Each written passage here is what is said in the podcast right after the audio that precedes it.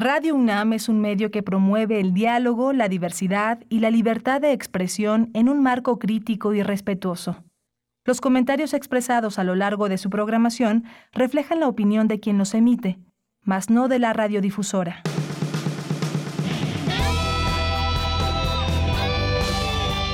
Prisma RU. Relatamos al mundo.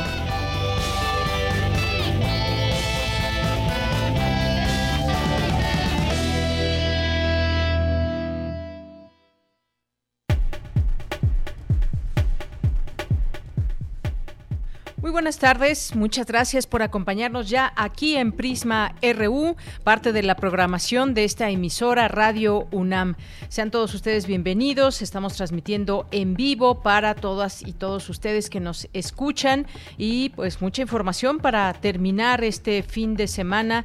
Desafortunadamente, ayer dábamos a conocer una información de un asesinato de otra periodista en esta ocasión, desafortunadamente también ayer ayer tuvimos cuenta de este asesinato al periodista Jorge Camero de en Empalme, Sonora.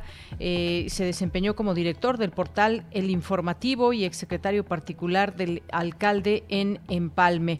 Bueno, pues así la información en este día y por supuesto estaremos platicando, estaremos eh, pues poniéndonos al día sobre este conflicto entre Rusia y Ucrania. Habríamos de decir un conflicto que por supuesto ha escalado también entre las reacciones con distintas naciones, las reacciones de la propia OTAN cuáles son las acciones que llevarán a cabo en contra de Rusia. De esto estaremos platicando eh, con la doctora Lorena Ruano, que es internacionalista, profesora investigadora de relaciones internacionales, con estudios en Europa y sus relaciones con América Latina y vamos a platicar de este conflicto, cómo entenderlo, cuáles son todas esas aristas que hay que mirar desde la parte política, pero también humanitaria y los propios conflictos que hay entre las propias eh, naciones o, digamos, también habrá que decirlo, al interior de la propia Ucrania. Así que seguiremos eh, con este tema. Por supuesto que las imágenes que ya dan la vuelta al mundo nos hablan, pues, ese de ese terror que es la guerra de lo que significa la guerra. Bien, pues ese será uno de nuestros temas. También tendremos aquí la participación de Eufrosina Cruz. Si ustedes recuerdan, pues ella fue diputada, es una mujer indígena, activista, que se aferró a sus sueños y nos va a platicar a través de este libro, pues todas estas batallas que ha dado. La tendremos aquí como invitada para hablarnos de este libro que se está publicando de Editorial Grijalvo. Y en nuestra segunda hora, en este viernes, también tendremos, tendremos información. Por supuesto que haremos contacto con nuestros amigos de Corriente Alterna, esta unidad de investigaciones periodísticas. Hoy nos acompañará Rebeca Herrera hablando pues de un tema muy importante sobre estadísticas oficiales, las atenciones brindadas por paramédicos y ambulancias públicas ha disminuido progresivamente en la Ciudad de México pese a las emergencias que requieren atenciones prehospitalarias que han aumentado. Ella nos dará todos los datos al respecto. También tendremos la información nacional, la información al análisis sobre los temas que han sido noticia con el maestro Javier Contreras y cerraremos con Melomanía RU con Dulce Wet y sí, es viernes, viernes de complacencias. Si ustedes quieren enviarnos alguna canción que quieran escuchar o al menos un pedacito aquí, porque saben que, que nuestro coco es el tiempo en el programa. Así que pues sean todas y todos bienvenidos. Comenzamos y gracias también allá a mis compañeros en cabina que hacen posible esta transmisión. Al frente de la producción está Rodrigo Aguilar, en la asistencia de producción Denis Licea, en los controles técnicos. Ahorita me dirán si no me equivoco está mi compañera Coco Montes. Bueno, pues muchas gracias a quienes nos están escuchando. Está Arturo, Arturo González está allá en los controles técnicos. Muchos saludos, Arturo. Y aquí en el micrófono le saluda con mucho gusto de Yanira Morán. Bien, pues comenzamos. Nos vamos a nuestro resumen informativo. Desde aquí, relatamos al mundo. Relatamos al mundo. Relatamos al mundo.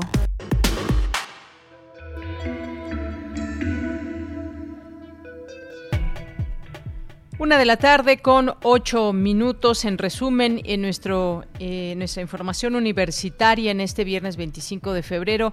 Inauguran el seminario Reflexiones del Mundo Contemporáneo desde las Ciencias Sociales, Estudios y Aportaciones. Se trata de un espacio en el que convergen diferentes voces, se expuso Leticia Cano Soriano insta el exrector de la UNAM, José Sarucán, a tener una sociedad involucrada en la ciencia. Para que la economía de México pueda brindar mejores oportunidades, es necesario no aferrarse a viejos dogmas que ya no funcionan ni en la economía ni en la sociedad, señala el secretario general de la UNAM, Leonardo Lomelí. Se requiere una reforma laboral que proteja al sector cultural y creativo tan expuesto en la pandemia, señaló la gestora cultural Giovanna Jaspersen.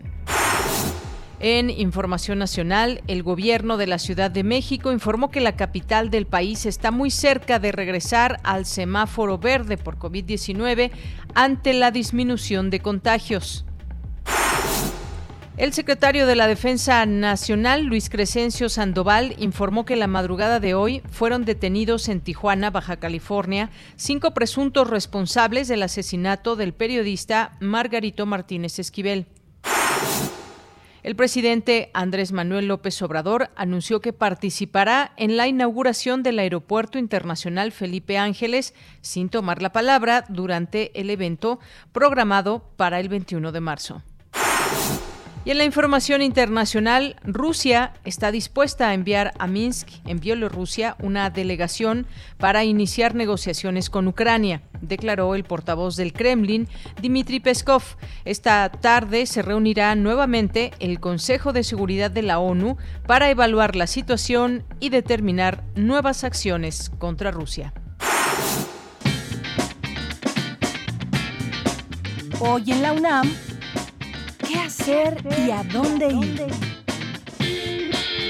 Influenciada por la canción latinoamericana, los ritmos afrocaribeños, el teatro musical y el azar, Priscila Félix usa la música como mapa de sí misma para entenderse, transformarse y aceptar la vida como es. Hoy Miocardio, la génesis del sonido, dedica su emisión a la cantautora y actriz mexicana Priscila Félix, quien comenzó su trayectoria musical en el año 2020. Sintoniza nuestras frecuencias 96.1 de FM y 860 de AM hoy en punto de las 18.15 horas y su retransmisión el próximo domingo a las 14.30 horas.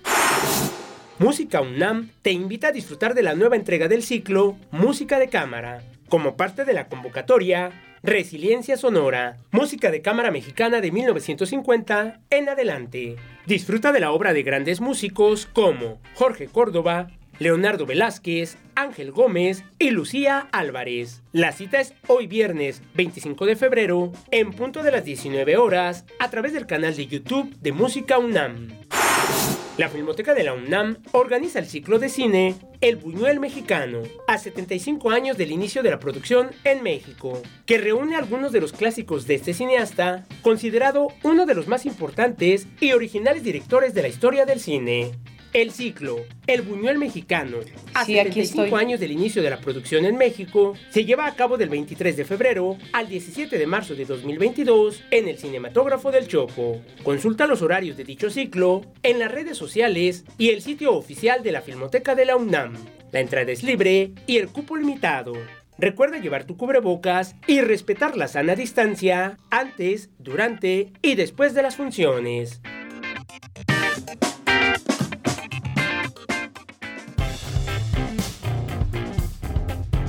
Campus RU.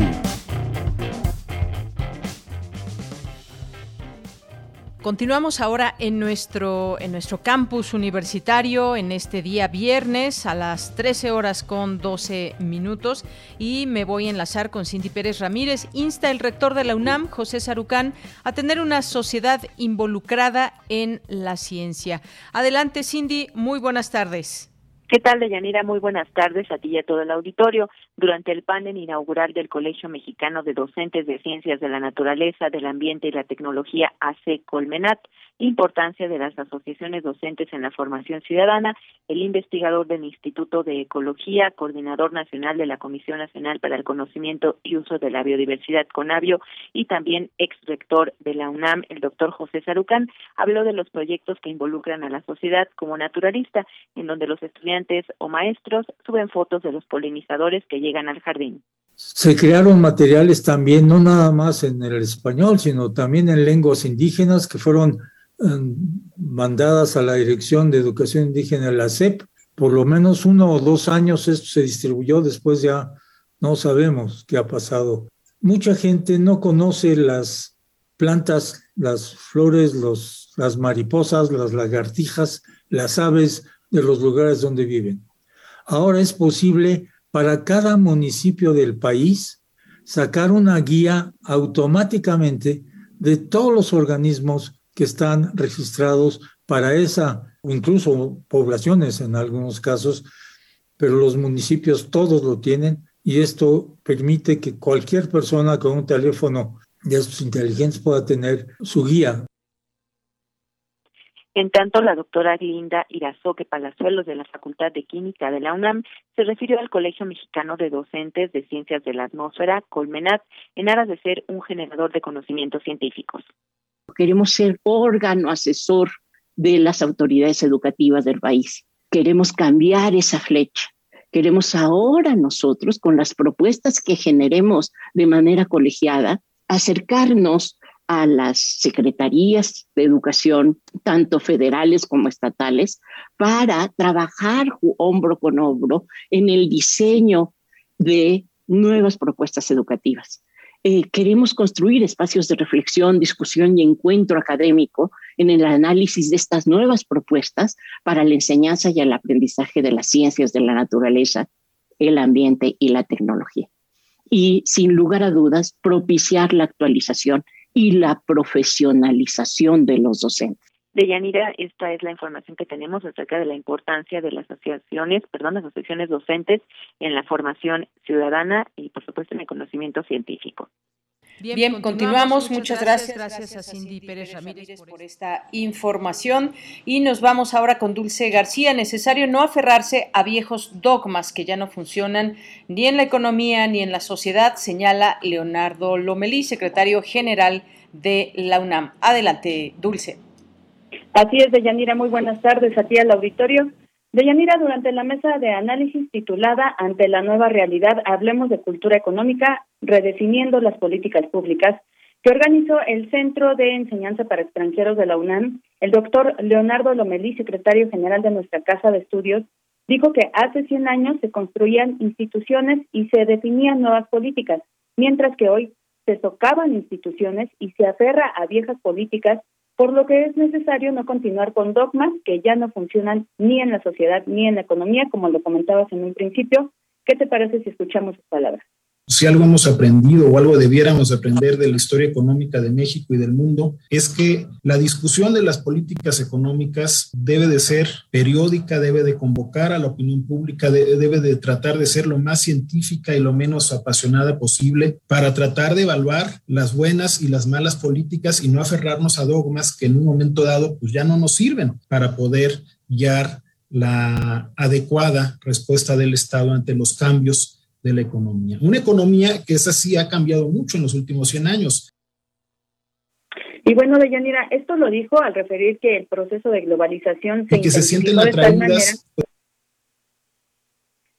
Deyanira, esto lo comentó el doctor Leonardo Lomelí, al referir que el proceso de globalización se intensificó de tal manera en los últimos años que hoy nos hemos encontrado en un mundo mucho más competitivo, con una mayor movilidad de capitales y mercancías, aunque no la misma movilidad, por ejemplo, en la mano de obra.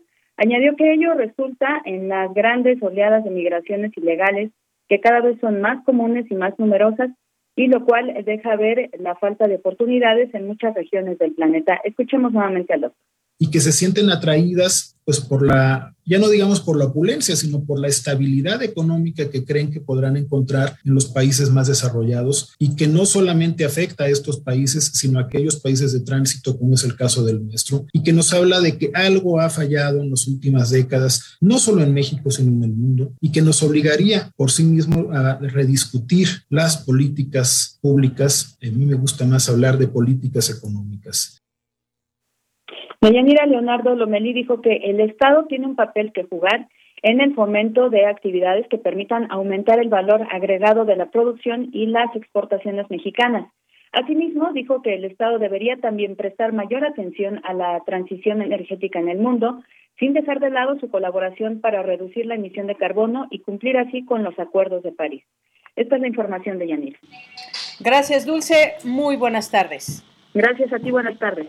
Bien, pues continuamos, continuamos después de Dulce García, nos enlazamos ahora con mi compañera Virginia Sánchez. Se requiere una reforma laboral que proteja al sector cultural y creativo tan expuesto en la pandemia, señaló la gestora cultural Giovanna Jaspersen. ¿Qué tal, Vicky? Mucho gusto en saludarte. Buenas tardes. Adelante con la información.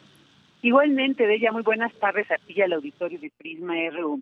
En el marco del primer encuentro internacional Nombrar la Gestión Cultural Contemporánea, organizado por la Cátedra Internacional Inés Amor en Gestión, Cultural, se llevó a cabo la conferencia Diversificar, Aplicar y Normar el Financiamiento Cultural, la cual estuvo moderada por Juan Melia, director de Teatro UNAM. Al abordar las realidades y urgencias que se viven en cuanto al financiamiento de programas y proyectos culturales, evidenciados sobre todo con la pandemia, Giovanna Jaspersen, especialista en planeación y política cultural, señaló como un elemento urgente la necesidad de una reforma laboral que proteja al sector cultural y creativo, preponderando la dignidad humana. Escuchémosla. No podemos tener en estas condiciones al sector cultural y tenemos que darnos cuenta de que no se va a solucionar solo desde nuestro sector. Es decir, si esto no se convierte en una emergencia de Estado, en el cual tendremos que entrar a cuestiones de relaciones laborales, análisis de contratación, pero también en relación a las condiciones de trabajo y las oportunidades que hay de trabajo y se hace una reforma laboral para el sector cultural y creativo como se ha hecho para otros sectores en nuestro país, será imposible avanzar. Hemos visto a nuestro nuestros artistas no solo pasar por una crisis económica muy profunda, sino también por una crisis de sentido al tener que abandonar su quehacer y tener que tomar nuevas responsabilidades. Y esto nos hace, vaya, yo la pregunta siempre es la misma, ¿no? Durante esta pandemia ¿Cuántos de nosotros hemos llamado a un poeta para que venga a declamar versos a casa? Sin embargo, seguimos contratando otro tipo de servicios y el sector cultural y creativo depende de determinada estructura y funcionamiento para tener trabajo. Esto no tiene que ver solo con una crisis económica, sino con temas de dignidad humana y creo que ahí está el acento de la urgencia.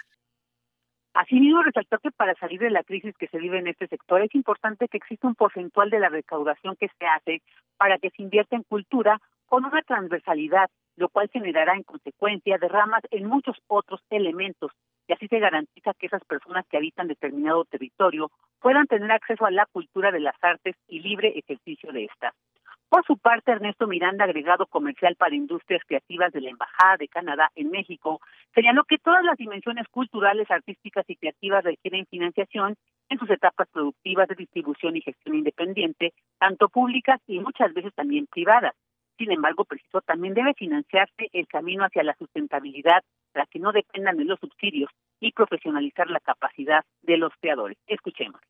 Sabemos que hay grupos subrepresentados y poco atendidos que no pueden aspirar a estos modelos autosustentables y también sabemos que hay expresiones culturales o artísticas que necesitan de estos subsidios, quizá en una fase de mediano plazo para en un futuro poder aspirar a esta sustentabilidad. Entonces, más allá de entrar a los diferentes puntos de producción o gestión o distribución, a mí me gustaría mencionar la importancia que veo en profesionalizar las capacidades de los creadores. Asimismo, enfatizó que se debe romper el paradigma de lo público y privado como los únicos caminos binarios para la financiación, el adelgazamiento de la burocracia y los procesos internos de las instituciones públicas, así como la despolitización del sector cultural para mejorar la relación con la iniciativa privada y explorar los nuevos modelos financieros. De ella, esta es la información. Vicky, muchísimas gracias por la misma. Muy buenas tardes. Buenas tardes. Bien, pues vamos a continuar ahora, vamos a tener en esta primera hora, vamos a iniciar con la información internacional para después seguir platicando de este conflicto Rusia-Ucrania que mantiene ahí los ojos del mundo y creo que pues bien vale la pena entender, tratar de comprender este conflicto y los alcances que pueda tener. Vamos pues a la información internacional a través de Radio Francia.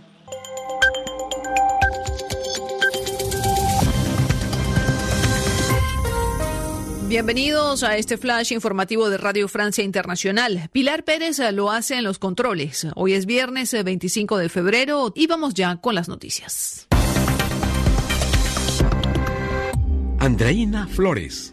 El presidente ruso Vladimir Putin está dispuesto a enviar una delegación a Minsk, capital de Bielorrusia, para llevar a cabo negociaciones con Ucrania. Sin embargo, plantea que el ejército ucraniano debe deponer las armas para iniciar conversaciones. El canciller ruso Sergei Lavrov justifica el ataque militar a Ucrania diciendo que su país está liberando a los ucranianos de la opresión.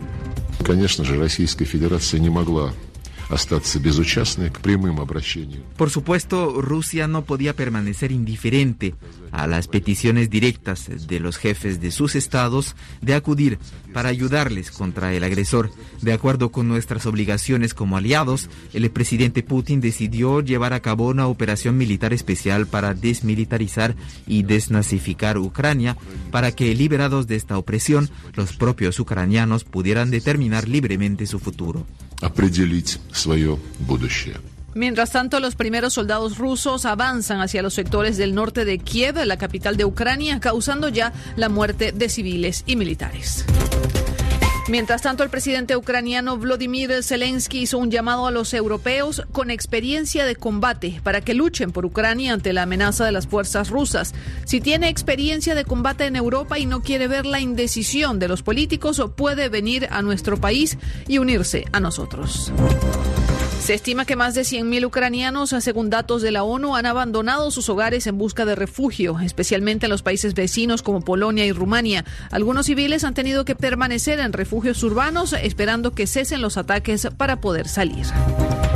Por su parte, la Unión Europea ha anunciado un endurecimiento de sanciones contra Rusia en los sectores de energía, finanzas y transporte. Joe Biden también anunció nuevas sanciones contra Rusia, aunque no fueron tan duras como se esperaba. La exclusión de Rusia del sistema bancario internacional SWIFT no se ha concretado. La UEFA retiró a la ciudad rusa de San Petersburgo la organización de la final de la Liga de Campeones eh, prevista para el 28 de mayo y la Fórmula 1 canceló el Gran Premio de Rusia previsto para septiembre. Moscú lamentó ambas decisiones. Y en París, a partir de hoy, la Torre Eiffel se iluminará durante tres noches seguidas con los colores amarillo y azul de Ucrania, como gesto de apoyo ante el ataque armado de Rusia, una acción simbólica que se pliega a otras ciudades como Berlín, Bruselas, Roma y Melbourne en Australia. Con esto ponemos punto final a este resumen de RFI. Bien, pues continuamos, continuamos ahora con eh, pues esta conversación, seguir hablando de lo que sucede en Rusia y Ucrania, qué ha pasado en las últimas horas. Ayer ya comenzábamos a hablar de este tema también pues esas distintas miradas mediáticamente, qué es lo que podemos ver también. Y bueno, pues ahora hemos invitado y le agradezco mucho haya aceptado esta llamada y nos acompañe hoy aquí en Prisma RU de Radio UNAM a la doctora Lorena Ruano, que es internacionalista, profesora investigadora de Relaciones Internacionales y también con estudios en Europa, sus relaciones con América Latina y que nos va a hablar de este tema el día de hoy. Doctora, bienvenida, muy buenas tardes. Muy buenas tardes, Dayanira, qué gusto saludar.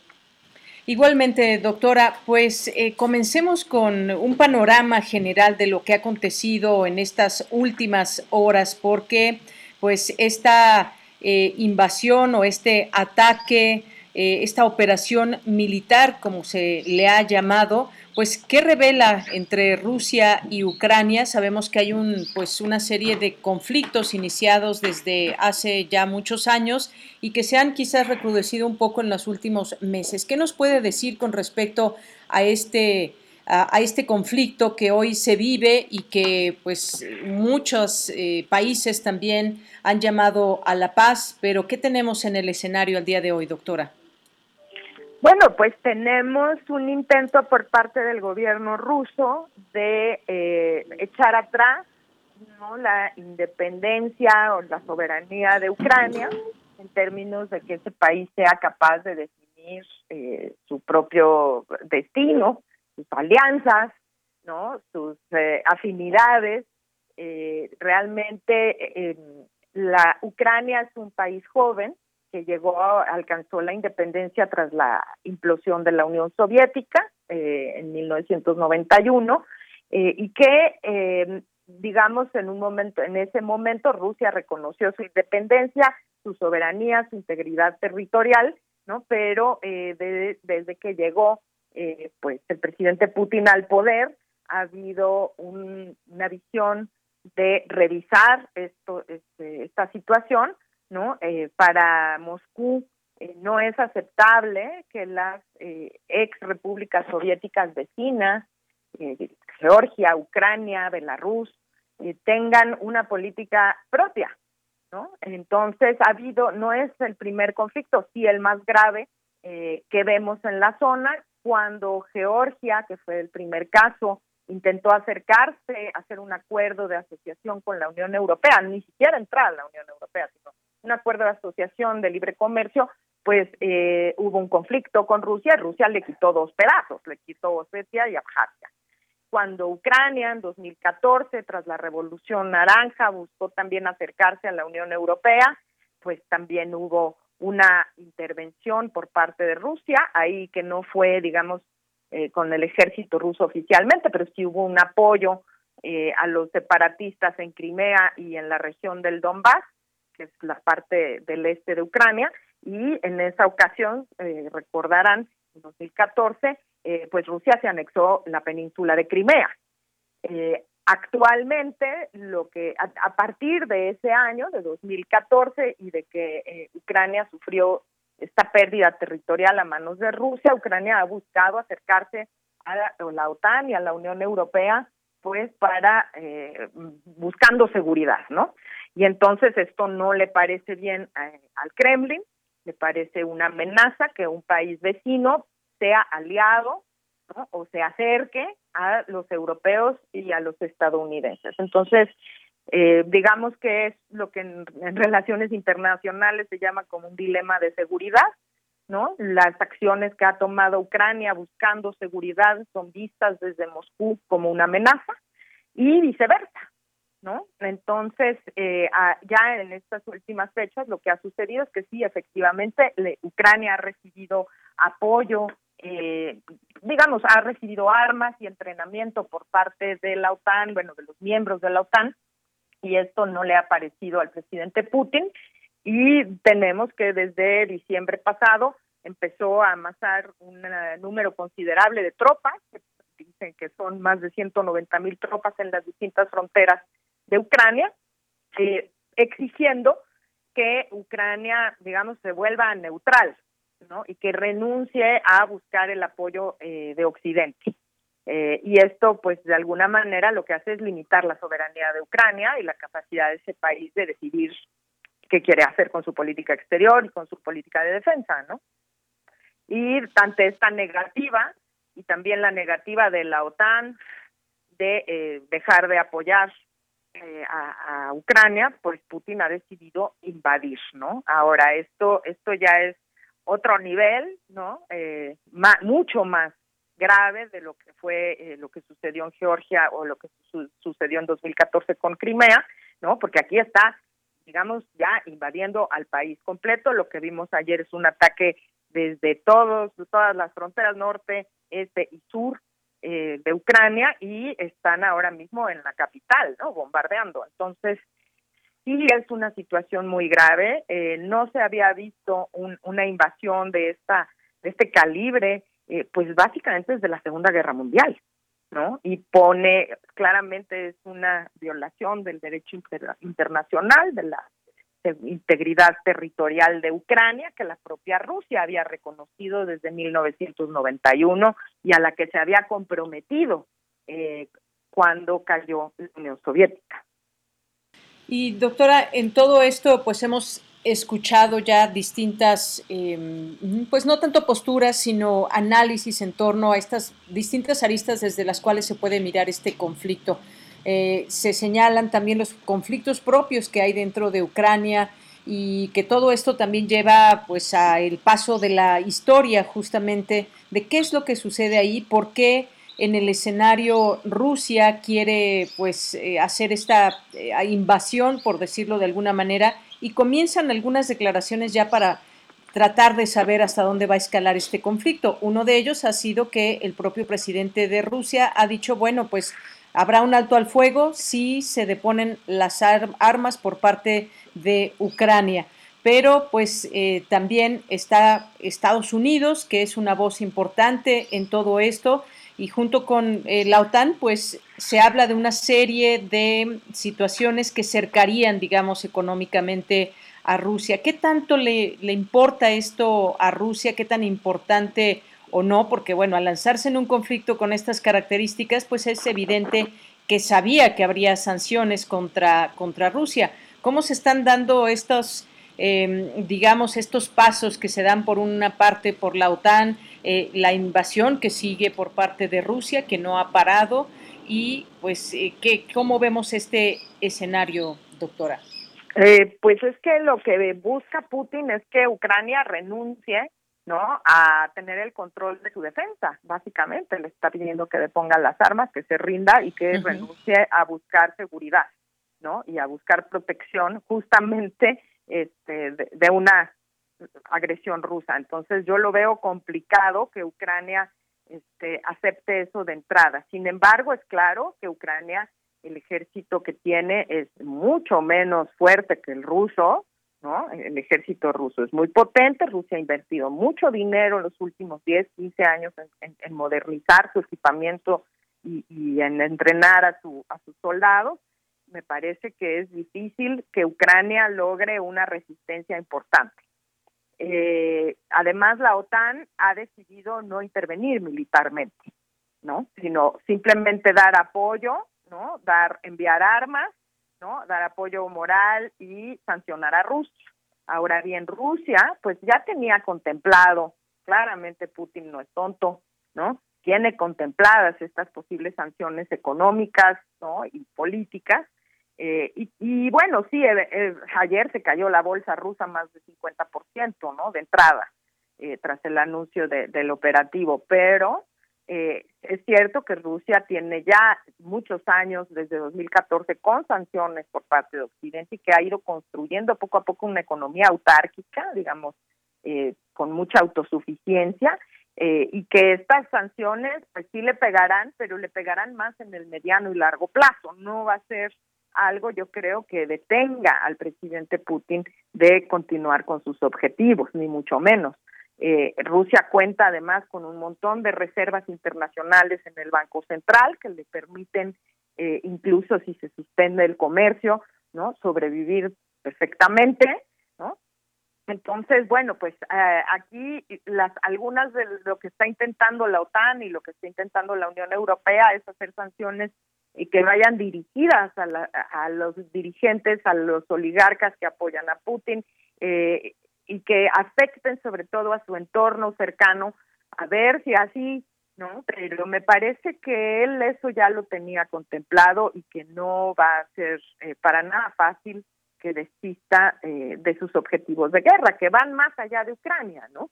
O sea, él también exigió eh, en meses pasados. Recordad que hubo muchísima diplomacia en las últimas semanas, ¿no? Él, insistía no solamente en que Ucrania se vuelva un país neutral, sino es que un satélite de Moscú, sino que quiere que también la OTAN desista de tener armas en sus nuevos miembros del este, en los países bálticos, en Polonia, en Bulgaria, etcétera, ¿no? Y eso sí va a ser inaceptable para la OTAN, porque son sus miembros y los tiene que proteger, ¿no? Así es, doctora. Eh, y bueno, en este sentido también, y ya como últimas noticias que se van conociendo, pues está esta, por ejemplo, de que la OTAN anuncia que ha empezado a desplegar elementos de su fuerza de respuesta en la parte este de la alianza por primera vez en el contexto de la defensa colectiva tras esta invasión rusa de Ucrania. Eh, vamos leyendo informaciones que van surgiendo de última, de última hora. Esta de la OTAN es la que sobresale este anuncio del despliegue de fuerzas de respuesta ante esta invasión. Y bueno, pues digamos que también las reacciones o lo que va leyendo Rusia en el escenario es importante porque también una Aquí una nota del país dice Rusia amenaza a Finlandia y a Suecia con graves repercusiones militares en políticas si ingresan en la OTAN. Estas son las respuestas que por lo menos en discurso estamos eh, leyendo como reacción de Rusia. Por otra parte, pues las acciones que puedan estar avanzando por parte de la OTAN. ¿Se va complejizando de alguna manera este escenario? Doctora, ¿qué es lo que ve? Pues lo que vemos es eh, un aumento de las tensiones, ¿no? Eh, está el despliegue de la fuerza rápida, eh, digamos que viene a complementar el, el, rearme de esa zona que viene ocurriendo desde 2014, ¿no? Porque evidentemente cuando vieron eso los países bálticos, Polonia, etcétera, cuando vieron cómo le quitaron Crimea a Ucrania, eh, pues empezaron a, pedir que la OTAN eh, estacionara ¿no? Pues mayores destacamentos en su territorio. Y el despliegue de la fuerza rápida es como para decirle a Rusia, no te vayas a meter con los miembros de la OTAN, que aquí estamos, ¿no? Estamos listos, es, digamos una protección, porque el peligro aquí sería, ¿no? Que un misil, un avión eh, pase, ¿no? Eh, de Ucrania a alguno de estos países que sí son miembros de la OTAN, en cuyo caso deberían de estar obligados a responder todos en defensa de cualquier eh, ataque a cualquiera de sus miembros. En cuanto a Finlandia y, Suecia, estos países han sido neutrales, lo fueron durante la Guerra Fría y lo han seguido siendo, ¿no? Igual que Austria, eh, y no está ah, no estaba hasta ahora estar en, entrar a la OTAN, pero claro, viendo la situación eh, como se está desarrollando, podrían no estar contemplando unirse. ¿no? Ciertamente, porque lo que estamos percibiendo es una situación de mayor inseguridad en todos los países de Europa con eh, este, no sabemos hasta dónde va a llegar Putin, ¿no? Con esta agresión que está llevando a cabo. no sabemos si se va a querer quedar solamente en Ucrania o si va a querer seguirse, sobre todo con los países bálticos que tiene frontera, con Finlandia que tiene frontera, ¿no? eh, o con Suecia. Eh, entonces, sí hay, hay, digamos que mayor inseguridad y la reacción de la OTAN pues es armarse más y fortalecer las defensas en los países limítrofes eh, con Rusia y con Ucrania. Claro, pues sí, las informaciones que vamos viendo en los distintos portales, agencias que están pues siguiendo muy de cerca, muy de cerca, es incluso pues estando ahí en esta zona de, de, conflicto, eh, hay anuncios como este, o notas como esta. Putin llama a los militares eh, ucranianos a tomar el poder ante la falta de diálogo con Kiev. El presidente de Francia promete a Ucrania una ayuda de 300 millones y material defensivo. Ucrania recolecta hechos para denunciar a Rusia ante la CPI el presidente alemán insta a Putin para eh, parar la guerra y no subestimar las democracias. Zelensky anima, anima a las tropas ucranianas, son todo lo que tenemos y bueno, pues es como un mensaje este último desesperado del presidente de Ucrania de animar a las tropas. Lo que está sucediendo y lo que trae consigo la guerra, pues es mucho sufrimiento, pero también ese impacto internacional, doctora, que no podemos dejar de observar. Así es. Mire, los primeros afectados obviamente van a ser los ucranianos, ¿no? Que como le decía yo, eh, van a tener mucha dificultad en resistir militarmente este ataque.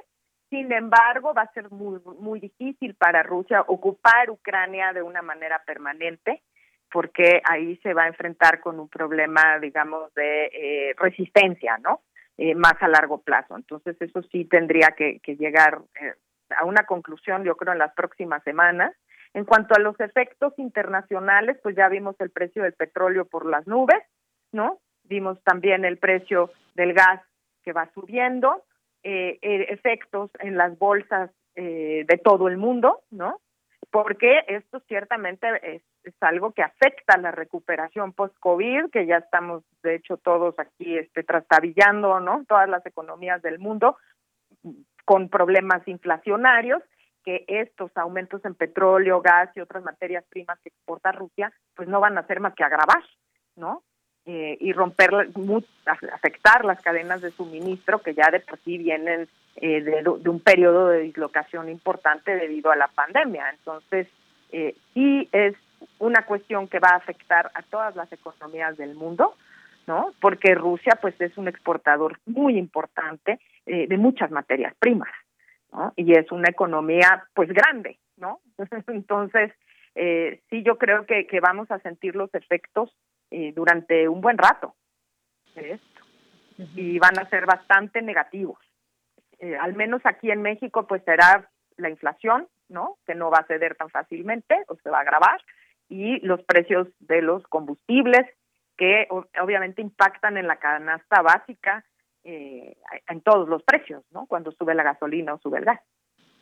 Claro, y veremos los impactos también inmediatos. Hay mucha relación también con, con Europa, con el tema del gas. Veremos cómo se va, pues, eh, solucionando todo esto, pero sí los efectos son internacionales, aunque sea esta, eh, este conflicto regionalizado.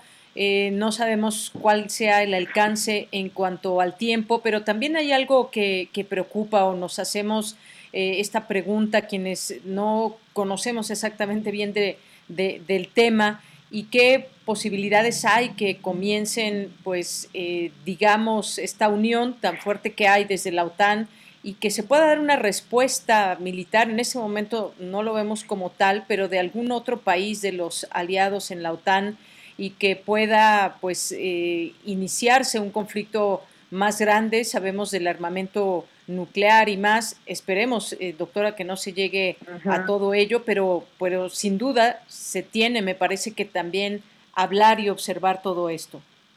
A mí me da la impresión que ningún país de la OTAN se va a meter, o bueno, la OTAN no se va a meter a menos que ataquen el territorio de alguno de sus Estados miembros.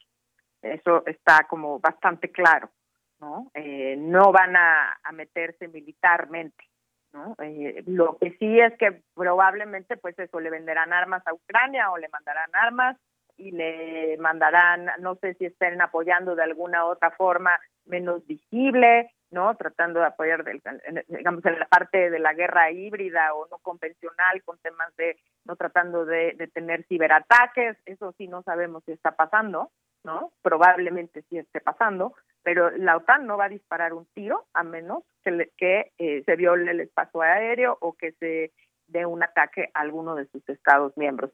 De modo que Ucrania realmente en términos militares está sola, ¿no? Y también eh, hoy había reunión del Consejo de Seguridad eh, de Naciones Unidas, eh, se iba a votar una resolución, pero probablemente esta resolución la, la vete Rusia misma, ¿no? Que es miembro permanente del Consejo de Seguridad y que tiene poder de veto, ¿no? Y tampoco China se ha mantenido bastante callado, ¿no? Eh, no han eh, expresado, aunque eh, semanas antes el presidente Xi Jinping había expresado su simpatía por Rusia, realmente en esta crisis China no ha dicho gran cosa, ¿no? Como que ha llamado al diálogo y nada más. habría que ver qué hace China, ¿no? Que es el otro gran jugador en la escena internacional y que se ha mantenido muy callado, ¿no? Este, pero es, el peligro es de una internacionalización del conflicto y como decía usted, eh, que entren eh, potencias nucleares eh, en, ahí a, a, enfrentarse, ¿no? Pues sí, veamos este fin de semana cómo continúa toda esta situación, la región, las, pues sobre todo también las respuestas ante esta situación. Eh, posibles también mensajes de otras naciones que sean muy contundentes al respecto. Y, aunque Rusia, pues sí, efectivamente sabía que tendría una respuesta por parte de la OTAN, ¿qué tanto realmente pues mide todos estos alcances de lo que puede pasar y de estas situaciones que se van a dar en su país luego de que se le impongan restricciones y una serie de cosas? Bueno, pues eh, vamos a ver eh, también qué eh, pues qué comunicación se tiene entre, entre los líderes del mundo, el papel que usted decía de China, que se ha mantenido bastante callado. Ya, ya lo estaremos viendo y por lo pronto, pues doctora, le quiero agradecer el que haya estado aquí con nosotros analizando este tema que le importa al mundo entero. Muchas gracias. No, gracias a ustedes, a sus órdenes. Hasta luego, muy buenas tardes. Buenas tardes. Bien, pues fue la doctora, la doctora Lorena Ruano, internacionalista, profesora investigadora de Relaciones Internacionales, y este tema del que seguramente pues el fin de semana acaparará mediáticamente y seguiremos eh, conversando sobre ello y también pues tratar de de tener la parte más sensible, que son de las personas, los testimonios que pueda haber de lo que está pasando en, eh, en, Ucrania e incluso también en la propia Rusia, porque hay manifestaciones que no están de acuerdo con esta guerra y con este ataque. Continuamos. Porque tu opinión es importante, síguenos en nuestras redes sociales, en Facebook como Prisma RU y en Twitter como arroba PrismaRU. Bueno, y continuamos, continuamos una con 48 minutos. Vamos ya a darle la bienvenida a Eufrosina Cruz, exdiputada local y federal, porque ha escrito un libro, un libro que se llama Los sueños de la niña de la montaña de Editorial Grijalvo y pues queremos platicar con ella el día de hoy. Ya está en la línea telefónica y le doy la bienvenida. Eufrosina Cruz, muy buenas tardes. Al contrario, muchas gracias por esta oportunidad de poder presentar a través de su programa, pues como lo he dicho, literal, mi segundo bebé que me ha costado y que pues en la vida parir de por sí cuesta un chingo de trabajo, pues hacer un libro pues también me ha costado pues, otra vez recordar, llorar y plasmar una historia de uno pues es más complicado en un en un libro, y, y, pero que también me sirvió como un viaje hacia el perdón, hacia muchas cosas que de repente cargamos como seres humanos, ¿no? Y que ahí está presente en nuestra vida y entonces me ha servido también de catarsis este libro de los sueños de la niña de la montaña. Me imagino que sí, Eufrosina. Otro bebé, este libro, además de Diego, por supuesto. Y bueno, déjenme platicarles rápidamente. Eufrosina Cruz, como les decía, ha sido diputada local y federal. Ella eh, eh, nació en la Sierra Zapoteca de Oaxaca y a la edad de 12 años decidió irse de su pueblo por algo que le sucede actualmente a muchas mujeres, que las casan, las casan por un interés en particular y bueno, pues ella continuó y luchó por, por su sueño y ha llegado a muchos lugares llevando su voz y esta lucha de, eh, de, pues de muchas mujeres que no han tenido oportunidades simplemente porque las leyes no se lo permiten. Y entonces en este libro nos platica parte de esa historia, pues cuéntanos un poco qué tantos aspectos abordas en este libro, Eufrosina, que podemos leer hoy esa historia tan interesante que nos relatas. Pues eh, básicamente es un libro de, de, mi rebeldía, mi terquedad, cuando la circunstancia de mi entorno me dijo que yo tenía que repetir la historia de mamá, que yo tenía que levantarme todos los días de mi vida a las 3 de la mañana y ser la última, que yo tenía que casarme y tener los hijos que la vida me iba a dar, ¿no? Y de repente llega un maestro en ese entorno sin luz, sin carretera, a decirme que yo tenía la posibilidad de soñar más allá de lo que mis ojos veían y que en este libro también plasmo que muchas veces tenemos que generar nuestras propias oportunidades, a lo mejor si no tienes esas oportunidades tangibles, ¿sabes? Sino que hay que hacer las, estas oportunidades imaginatorias. ¿Por qué? Porque cuando no hay esas cosas palpables, piensas que pues no existe, que es lo que mereces, ¿no? Esa monotonía, esa realidad. Pero cuando llega algo, otro externo, a esa mirada, y entonces empiezas a cuestionar, empiezas a querer también aspirar eso y entonces es un libro lleno de, por supuesto, de motivación, de superación, de rebeldía, de terquedad, pero también de que el gobierno también tiene que reaprender a ver a los pueblos indígenas. Y por supuesto la propia sociedad misma, ya basta de vernos como grupos vulnerables, como los jodidos, como los ciudadanos de segunda clase, no, no somos ni mucho menos somos víctimas, son las circunstancias que de, de repente generan esta desigualdad. Lo único que queremos es que nos ayuden a construir Ahí te estamos perdiendo un poquito la comunicación, Eufrosina. A ver si recuperamos la comunicación. De, pronto empezamos a escuchar un poco mal eh, la señal.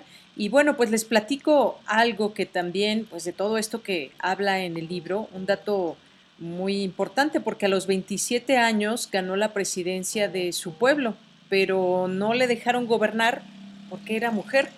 Y bueno, ella nos platica, desde ese momento pues supo que para cambiar su vida y la de las mujeres indígenas debía transformar la ley más importante del país. Y eso, eso la, la llevó a hacer una lucha incansable, incluso hablar ante Naciones Unidas, a llevar esta voz a distintos espacios que nos va platicando aquí en el libro. Hay una parte también donde podemos ver eh, fotografías de, del trayecto, de trayectos que ella pues ha tenido muy importantes para llevar esta voz de las mujeres. Ya te recuperamos, Eufrosina.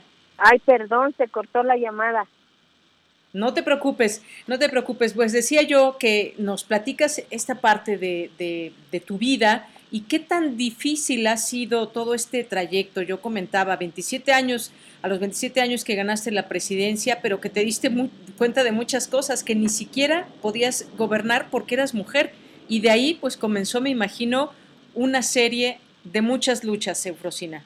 Efectivamente, cuando termino y cuando yo salgo de mi tierra para no casarme y no repetir esa historia, como yo lo digo en el, en el libro, tuvo, tuve que romper mi corazón en dos, la, otra mitad sigue por supuesto ahí en mi montaña, para arrebatar a la circunstancia mi educación, ya con conocimiento, ya la estrada, pues, pone que regresé este, a la comunidad y cuando quise ser presidenta de la comunidad, pues la respuesta es que yo era mujer, ¿no? Y que ahí la cotidianidad es que las mujeres no estábamos presentes cuando sí estábamos presentes. ¿Qué haces ante esa realidad cuando la misma ley decía que el derecho constitucionario es una ley no escrita? Entonces, ¿a quién te revelas? Si te callas o decides cambiar eso que está ahí en, en tu entorno, asumiendo la responsabilidad de lo que significa eso, ser la loca, la normal, la revoltosa de una comunidad, ser expulsada, ser señalada y volverte problema para tu propia, para tu propia familia. Entonces ahí es en donde creo que la etapa más más más dolorosa de mi vida puedo yo decir en donde hay mucha soledad, mucha frustración, pero también me permitió tener fuerza y decir, si no lo hago yo, nadie lo va a hacer por mí. Y entendí que nadie va a cambiar lo que no nos gusta como seres humanos. Si no lo hacemos, si no nos atrevemos a cuestionar, a exigir, pero sobre todo a decidir cómo queremos hacer las cosas, porque es muy fácil criticar, es muy fácil cuestionar, pero hacer que sucedan las cosas, creo que de eso también se trata la misma terquedad de esta niña, de los sueños de la niña de la montaña. Efectivamente, Eufrosina. Y bueno, pues estos sueños que has llevado a la realidad, que me imagino han costado, han costado mucho esfuerzo, desde conocer otro entorno, eh, conocer pues esta rebeldía, cómo romper con miedos, con barreras eh, y hacer política, porque sin darte cuenta desde hace mucho tiempo estabas haciendo eh, política. El partido que te acogió, digamos, políticamente fue el Partido Acción Nacional y que a través de esa oportunidad tú llevaste esta voz a niveles eh, a nivel internacional. Cuéntame un poco esta parte de cómo fue pues ir rompiendo con tantas eh, cuestiones y que tuviste la oportunidad de que se escuchara tu voz, por ejemplo, en la ONU. Pues yo siempre lo he dicho que yo estoy convencida que más allá de partidos, ¿eh?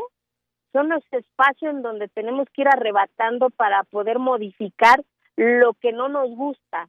Y entendí que en la política tenía yo que entrar para poder modificar lo que me estaban diciendo que no se podía, que era, pues sí, violentaron tu derecho, nada más que en la ley no viene la palabra mujer, ¿no? Sí, pues es eh, así es, así ha sido en tu comunidad, eso sí costumbre, derecho constitucionario. Entonces entendí que el vacío estaba en la máxima ley de mi país, en la máxima ley de mi estado. que era la constitución de mi estado, que era la que es la constitución de mi país, ¿no? Y por eso decidí arriesgar y tomar la decisión de participar ya en la política activamente de mi país, porque también soy mexicana, porque también razono, porque también pienso, y más allá del mismo, eh, de las mismas siglas, ¿no? Porque entendí también que los partidos, más allá de derechas y de izquierdas, perdón, los partidos los dueños son las mexicanas y los mexicanos porque viven de nuestras prerrogativas, ¿no? Entonces, y vi el instrumento y por supuesto agradezco a Acción Nacional que me dio esa posibilidad y esa oportunidad y haber logrado una reforma a la constitución de mi estado, el haber logrado una reforma a la constitución de mi país y que esa niña piojosa, pulgosita y que supone que el destino le había dicho que tenía que repetir su historia y entonces también entendió que su origen no podía definir su destino, que ella tenía y podía definir su destino a pesar de lo adverso que pareciese la circunstancia, ¿no? ¿Cuántas veces no nos han dicho a nosotras como mujeres, ¿para qué lo vas a hacer? ¿Para qué lo intentas? ¿Para qué vas a ir? Si no se va a poder, si, o sea, estás, estás loca, ¿no? Pues de esas locuras queremos más, es como esta niña que le dijo a papá, pues no me voy a casar, me voy a ir del pueblo y que en 2014 pues estaba modificando la ley máxima de su país, estando en la tribuna eh, que es en el artículo 2 constitucional de su país. Muy bien. Bueno, pues muchas gracias por compartirnos este, este libro, esta historia que seguramente puede ser inspiración para otras mujeres como desde eh, tu lugar de origen, desde la montaña zapoteca, eh, pues tuviste oportunidad, has tenido oportunidad de conocer otras partes del mundo que me imagino que no solamente el hecho de conocer físicamente, sino el hecho también de hacer escuchar tu voz es muy importante. Ya casi para eh, finalizar el libro también nos hablas pues de esta parte, lo que significa la maternidad, también esta última en esta última parte del libro nos cuentas un poco sobre, sobre la pandemia y de cómo también hay que verlo desde una mirada de cómo nos hemos comunicado o cómo hemos dejado de comunicarnos con nuestro medio ambiente y por qué nos hemos hecho tan vulnerables ante un virus como este. Nos dejas también esa enseñanza, ese punto de vista eh, tuyo con respecto a la pandemia. Exactamente, agradecer de verdad y quiero que, que pues ojalá que nos den la oportunidad y para mí un honor el que pues adquieran el libro, está en todas las librerías del país, en Amazon digital y como lo digo en el libro, no quiero sobre todo enseñarle a las niñas y a las jovencitas que son chingonas y que todas tienen el derecho de imaginar, de construir, de cumplir sus sueños tal como pues esta niña lo está cumpliendo y lo sigue cumpliendo todos los días porque los sueños está construido por un montón de objetivos y todos los días cumplimos un objetivo. Eso es construir sueños. Claro que sí.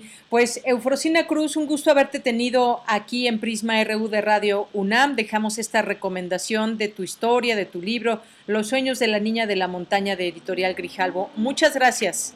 Al contrario, muchas gracias y un abrazo a la distancia. Un abrazo para ti también. Hasta luego. Gracias, hasta luego. Bueno, pues son las 2 de la tarde ya, tenemos que irnos al corte y regresamos a la segunda hora de Prisma RU.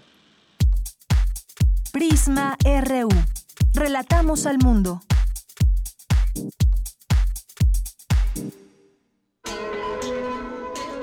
El Festival Internacional de Cine UNAM, FICUNAM, vuelve a las salas para celebrar su decimasegunda edición con más de 170 películas en exhibición. Conoce todos los detalles de la programación. Umbrales. Nueva sección presentada por Síntesis, dedicada a las expresiones más libres y radicales de la vanguardia cinematográfica. Competencias, retrospectivas, cine expandido, funciones al aire libre, diálogos y encuentros. Descubre todas las actividades que el FICUNAM presentará en línea y en sus distintas sedes y consulta la programación completa en ficunam.unam.mx. FICUNAM 12. El cine que provoca. Nos vemos del 10 al 20 de marzo. Sigue nuestras redes sociales, arroba ficunam. A México lo mueve la esperanza de construir un país mejor para todas y todos, donde se ponga primero a las y los que menos tienen. Lo impulsan quienes con sus estudios buscan salir adelante, las y los que quieren una vejez digna y quienes dan vida al campo. Este año la esperanza nos llevará a sumar más voces, manos y corazones a nuestro movimiento para que la transformación continúe llegando a todos los rincones del país. Morena la esperanza de México. Dos tazas de raticida. ¿Raticida? Una taza de gasolina. ¿Gasolina? Remover con tres cucharadas de ácido sulfúrico. Agregar media onza de amoníaco y cocinar a fuego lento. No importa qué droga química te metas, todas están hechas con veneno y de todas formas te destruyes. Mejor métete esto en la cabeza. Si te drogas, te dañas. Ups. Creo que se nos pasó la mano de acetona. Si necesitas ayuda, llama a la línea de la vida. 800-911-2000. Alrededor de un tema siempre habrá muchas cosas que decir. Quizá haya tantos puntos de vista como personas en el mundo. Únete a la revista de la universidad donde convergen las ideas.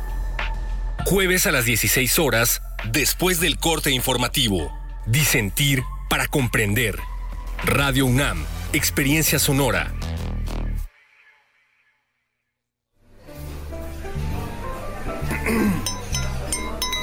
Hablar no es una tortura. Expresarte no es un obstáculo. Nadie debería tener miedo a decir lo que piensa.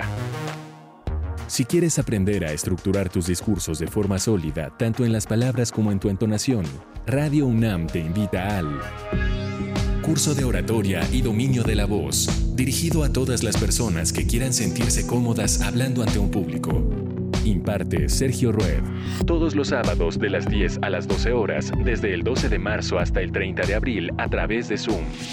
Informes e inscripciones en cursosrunam.gmail.com. El don de la palabra al alcance de tu boca. Radio UNAM.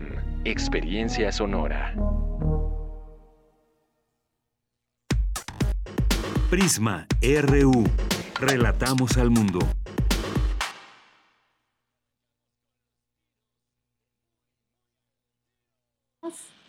Continuamos. Estamos de regreso, dos de la tarde con cuatro minutos. Gracias por continuar en esta sintonía a través de www.radio.unam.mx, a través también eh, a través también del 860 de AM, a través de 96.1 de FM. Muchas gracias por continuar en esta sintonía y haciéndonos llegar también sus comentarios a través de nuestras redes sociales, arroba Prisma RU en Twitter y Prisma RU en Facebook. Bien, pues vamos a escuchar algunas invitaciones y volvemos para saludarles a las personas que nos están escribiendo en nuestras redes sociales. Mañana en la UNAM, ¿qué hacer y a dónde ir? La Casa del Lago, Juan José Arreola, organiza el taller Escrituras Disidentes de la Escucha Radial, que propone una lectura y escritura colectiva a través de la escucha radial de lo que ha sido colocado en el territorio del miedo, el cuerpo y su potencia. Este taller es gratuito y se llevará a cabo de manera presencial en las instalaciones de la Casa del Lago Juan José Arreola mañana sábado 26 de febrero a las 11 horas. Para mayores informes e inscripciones, consulta la convocatoria en el sitio oficial casadelago.unam.mx. Recuerda que todos los sábados Radio UNAM retransmite algunos radiodramas de la serie y al final nadie despierta. Relatos para descansar en paz, serie emblemática del acervo histórico de nuestra emisora que data de los años 90. Mañana sábado 26 de febrero no te puedes perder Los dos tarros de adobo de Lord Dunsany, bajo la dirección de Guillermo Cordero. Exquisita pieza policial en la que una salsa para carne es la pista para resolver un caso de canibalismo. Disfruta de esta coproducción entre Radio UNAM y el IMBA y sintoniza mañana sábado 26 de febrero, en punto de las 20 horas, nuestras frecuencias 96.1 de FM, 860 de AM y en línea a través de nuestro sitio oficial www.radio.unam.mx. Otra opción sonora que no te puedes perder es la serie Violeta y Oro todas las voces. Coproducción de Radio UNAM con la Coordinación para la Igualdad de Género de nuestra máxima casa de estudios, bajo la conducción de la doctora Sandra Lorenzano. En el programa de este domingo 27 de febrero se abordará el tema del activismo feminista con las integrantes de Marea Verde, México. Sintoniza nuestras frecuencias 96.1 de FM y 860 de AM este domingo 27 de febrero en punto de las 11 horas. Y recuerda, aún es indispensable utilizar cubrebocas y gel antibacterial en espacios públicos, así como mantener la sana distancia. Para Prisma RU, Daniel Olivares Aranda.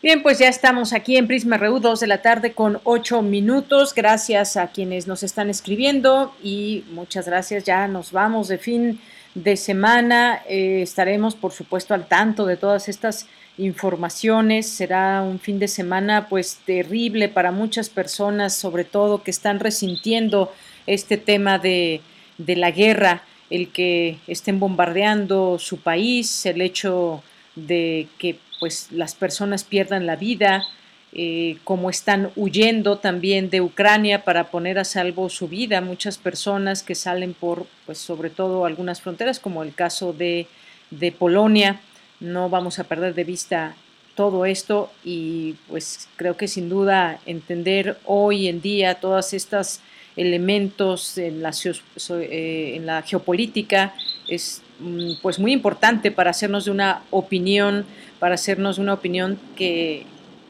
que creo que en todo este escenario requerimos y entender también cuáles son las acciones de cada uno de los países eh, que están entrándole, al menos en el en, discurso, se ha eh, dejado en claro que pues el mundo no quiere un conflicto como este, el mundo no quiere ataques, no quiere guerras, sin embargo, pues es lo que estamos teniendo desafortunadamente en este momento.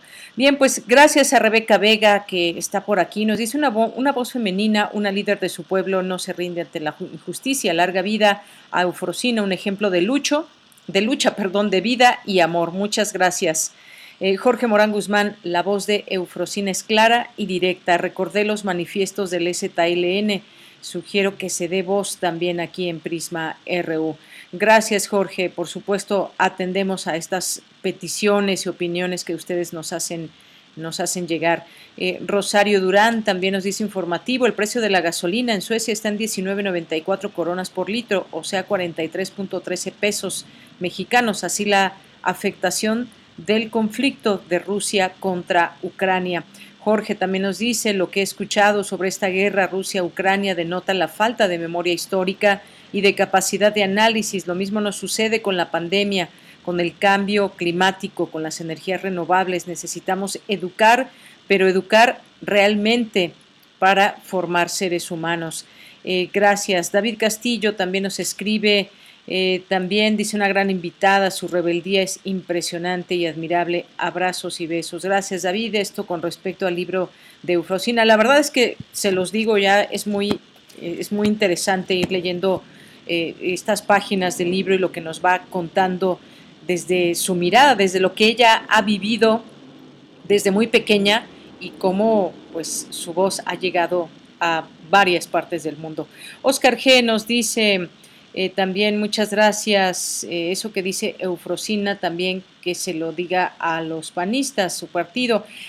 Gracias, Oscar. Por supuesto, esto mencionaba yo que el partido que la había acogido era el PAN y ya ella nos respondía más de los partidos, pues hay una, una posibilidad de alzar la voz independientemente de, de, qué partido es como ciudadanos. Y ella llegó como ciudadana a este partido, no llegó como, como muchas personas que llegan a los partidos, que tienen contactos, que son, que tienen un tío, tienen un primo, un contacto y demás, y entonces van haciendo su carrera política, digamos, a ese amparo. En el caso de ella fue completamente diferente y quizás es lo, lo que se admira también. Muchas gracias, Oscar.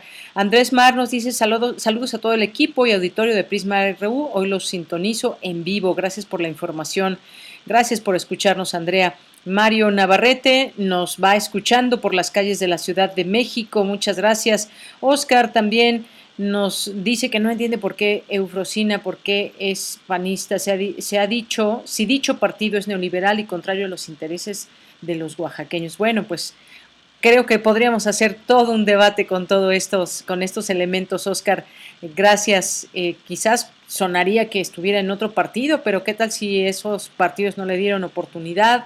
Bueno, la política es una cosa y quienes encarnan a la política desde un partido pues llevan agua para su molino y para sus intereses, pero también yo creo que vale la pena rescatar esas voces en los distintos partidos, por mucho que nos cueste trabajo, en algunos con los que no coincidimos, que pueda haber personas y voces valiosas y también una buena parte que pues solamente están ahí quizás por un, por un salario.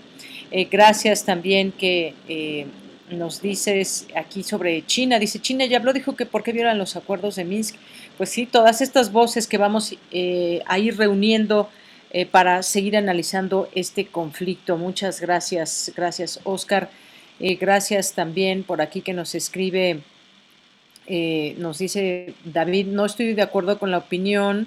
Desafortunadamente los civiles son siempre los que pagan las decisiones de los políticos de los dos lados, no secuestramos las instituciones, por favor, gracias. Eh, también nos dice aquí Oscar que eh, dice como que ayuda, un préstamo usurero no es ayuda. Pues todo esto del tema de este conflicto. César Soto también nos dice la incursión y estrategia militar y política de Rusia en Ucrania es debilitar parcialmente a dicho país, fijar las reglas y negociaciones, aunque los motivos de interés, la planta nuclear de Chernobyl, recursos económicos y territorio. Eduardo Sandoval, también muchas gracias, nos dice el verdadero objetivo de Estados Unidos es China y solo con los recursos naturales de Rusia puede someterlo. Eh, que no lo, no lo puede negar la doctora. Gracias. Refrancito, las acciones de Donetsk y, Lugansk por parte de Ucrania tampoco se mencionan y ahí se ve cómo los países poderosos y amigos de la libertad y la democracia a la mera hora ni se meten. Gracias, Refrancito Eduardo. También nos pregunta cuándo fue la última vez que estuvo en Donetsk, Lugansk o Kiev la doctora. Gracias a Guerrero también. Y nos dice Eduardo, la penúltima invasión militar antes de la actual fue a Yugoslavia por parte de la OTAN. ¿O es así? Vale. Gracias. Felipe nos dice que la doctora tiene una opinión distinta a la doctora. Invasiones de ese calibre han habido muchas más después de la Segunda Guerra Mundial, Irak en 2001, 2004, Afganistán 2008, ambas hechas por Estados Unidos, Siria y Palestina por Israel y un largo etcétera. No se puede leer esta grave situación con sesgo hacia Rusia. Eh, también gracias aquí que nos están pues eh, haciendo eco eh, de nuestro conocimiento esas opiniones sobre todo lo que está sucediendo en este conflicto. Y saben que creo que hay muchas opiniones, podemos contarlas desde muchas aristas, además, desde muchas posturas, verlo desde dentro de Rusia, dentro de Ucrania, verlo desde fuera, desde quienes llevan un gobierno y están al frente de un país y estos países forman parte de la OTAN, qué es lo que dialogan entre ellos, cuáles son las posturas, cómo cercar a, Rusia en este sentido como una situación de reacción contra esta invasión, también conocer de cerca los conflictos propios que hay en la, en la propia Ucrania. En fin, pues muchas gracias, gracias eh, que nos están haciendo llegar todos eh, sus comentarios. Eh, también algunas canciones muy, muy ad hoc para este día. Jorge Morán Guzmán nos dice, propongo Imagine de John Lennon. Silvia Vargas nos dice Wind of Change de Scorpions. Bueno, pues sí, canciones que quedan muy bien para estos eh, tiempos. Patricia León también nos hace otras propuestas de Judas Price, de Black Sabbath, de Joan Manuel Serrat. Muchas gracias, nos dice también aquí. Dice ambas para Putin y Biden, Putin, Biden y la OTAN, o bien solo le pido a Dios de eh, León Gieco. Muchas gracias, eh, Patricia. Bueno, pues nos vamos a ver si para al final del programa escuchamos alguna de estas, eh, de estas canciones. I Love to Change the World de Ten Years After tiene muy buena letra, nos dice Jorge. Gracias a, Guerrero también por aquí, Arturo Sánchez, a Klingstor Tona, a Un Peatón, muchas gracias a Mace y a todas y todos quienes nos vayan escribiendo. Pues nos vamos a la información en esta segunda hora eh, nos vamos ahora con mi compañera Cristina Godínez, inauguran el seminario Reflexiones del Mundo Contemporáneo desde las Ciencias Sociales, Estudios y Aportaciones. Adelante, Cristina. Hola, ¿qué tal, Deyanira? Un saludo para ti y para el auditorio de Prisma RU.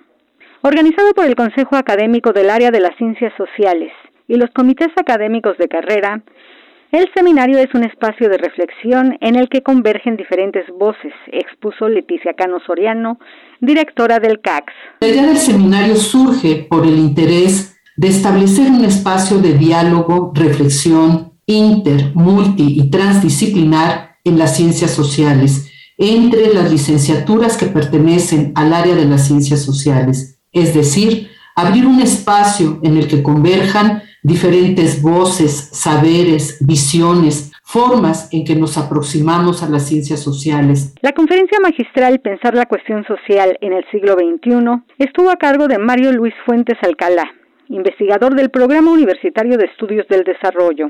La desigualdad y la discriminación estructura la pobreza, estructura la marginación, la marginación, la marginalidad y la exclusión, y en su conjunto se convierte realmente en fenómenos estructurantes de lo social. Uno de cada tres personas encuentra esta realidad de que su ingreso diario es menos de 350 pesos. Un ingreso de pobreza, aún con las líneas de bienestar y obviamente esta noción del empleo crítico nos lleva a esta enorme necesidad de volver a dimensionar el empleo como el gran factor de la nueva cuestión del siglo XXI. El también presidente del patronato universitario de la UNAM agregó que el que vive en pobreza vive marginación y exclusión.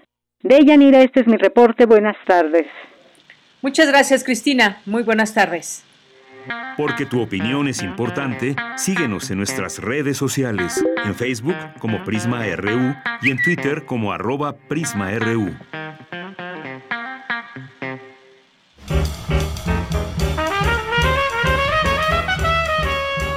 Corriente Alterna. Periodismo veraz y responsable. Un espacio de la Coordinación de Difusión Cultural, UNAM.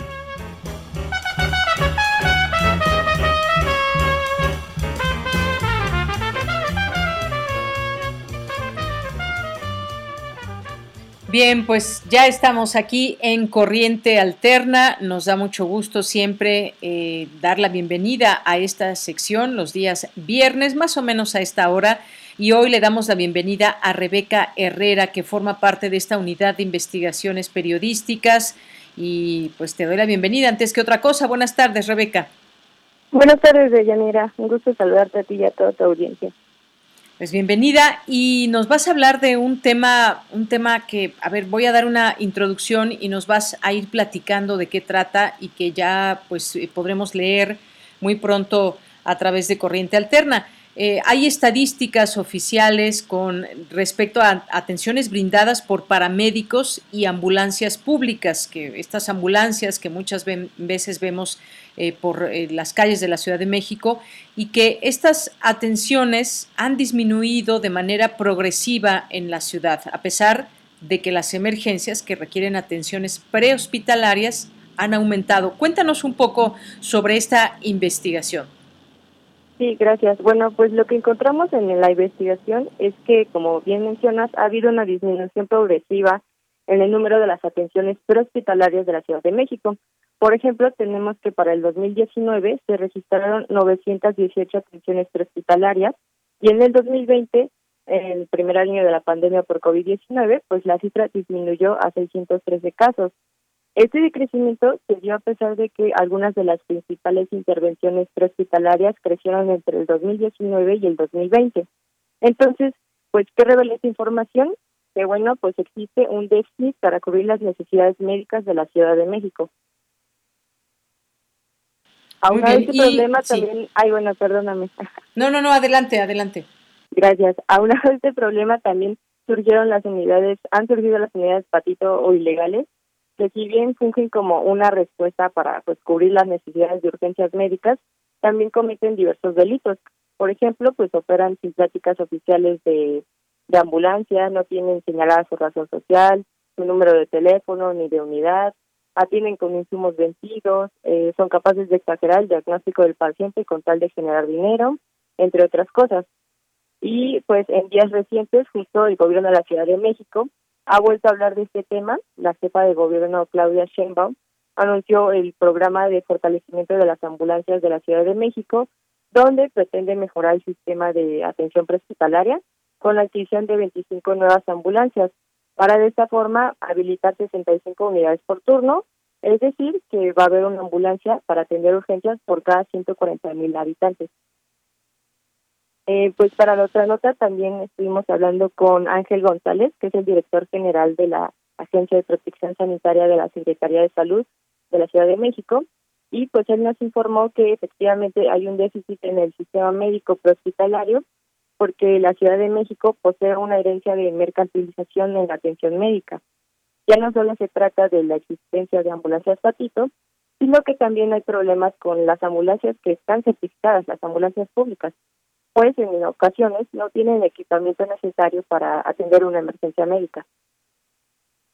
También completamos la nota con el testimonio de un paramédico de una instancia pública, quien nos dio su perspectiva del sistema prehospitalario y él nos detalló que pues no todo se resuelve con más recursos, ya que otra parte del problema es fomentada por la corrupción en distintas áreas del gobierno. Nos explicó que las ambulancias públicas, digo, los ambulancias patitos, disculpen, logran llegar a los lugares donde se reportan las urgencias médicas antes que las regulares, porque cuentan con equipos de radiocomunicación que les permite intervenir la señal de la policía preventiva. Eh, pues al final también del, del trabajo añadimos una infografía sobre algunos tips que se pueden tomar en cuenta a la hora de solicitar una ambulancia. Y toda esta información nos parece que es de suma importancia que la conozca la sociedad, porque pues entre más informados estén, más podrán saber qué hacer ante una emergencia médica y cómo identificar una ambulancia patito. Bien, pues son varios elementos que, que, nos, eh, que nos platicas. Eh, tiene que ver también, por ejemplo, con el presupuesto que se destina a estas ambulancias que además, bueno, requieren un mantenimiento específico. Y esta última parte que nos mencionas me parece que es muy importante porque cuando sucede alguna situación que, requiera eh, pues la llegada de los paramédicos en una ambulancia y un traslado, pues a veces llegan efectivamente otras ambulancias que no son precisamente eh, las públicas de la Ciudad de México y entonces se hace una especie también ahí de negocio con esas eh, con esas ambulancias que llegan y que te quieren pues cobrar a veces una cantidad eh, dependiendo de cómo te vean y, más pero sobre todo pues aquí me parece importante destacar cuál es esa labor que debe atender la Ciudad de México como tal estas, este servicio de ambulancias y por qué tardan tanto en llegar. Ya nos decías un poco, pues, cuántas ambulancias hay por número de, habitantes o de atenciones, que también en estas cifras que, revelas en este reportaje, pues han subido el número de atenciones que se requieren. Es decir, son varios elementos aquí en juego eh, importantes de, conocer. Pero esta, esto que te mencionaba, eh, que tiene que ver con por qué llegan ¿Por qué llegan tan retrasadas las, las ambulancias? Sí, justo, de hecho, platicamos con uno de los paramédicos. Eh, él nos contaba que desde su perspectiva, él ve que hay un, este, hay una falta de que no está inyectado el capital necesario de las, por parte del gobierno para atender las emergencias. Eh, por ello es que hay aproximadamente 360 ambulancias públicas pero entre estas cifras solo se cuentan, bueno, las de traslado, las de este, emergencias básicas, avanzadas, entre otras, o sea, es como que aún así sigue siendo una cifra muy baja. Por lo tanto, eh, de hecho las cifras dicen que las eh, el tiempo de espera llega a ser de una hora. Sin embargo, también tenemos un testimonio que nos contó que en la pandemia, como ya bien este, otras personas se dieron cuenta, hubo un mayor tiempo de espera y las personas que solicitaban el servicio tuvieron que este, literal esperar hasta cinco horas porque pues no había el equipamiento necesario para atender las necesidades.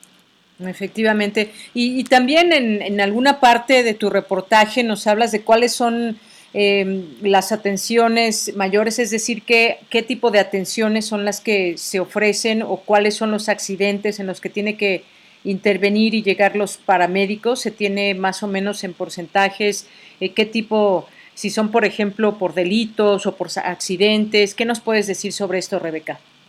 Sí, claro. Según los registros de las emergencias médicas del sector salud, de salud, este, los casos de personas agredidas con armas de fuego en la Ciudad de México aumentaron a un 104%.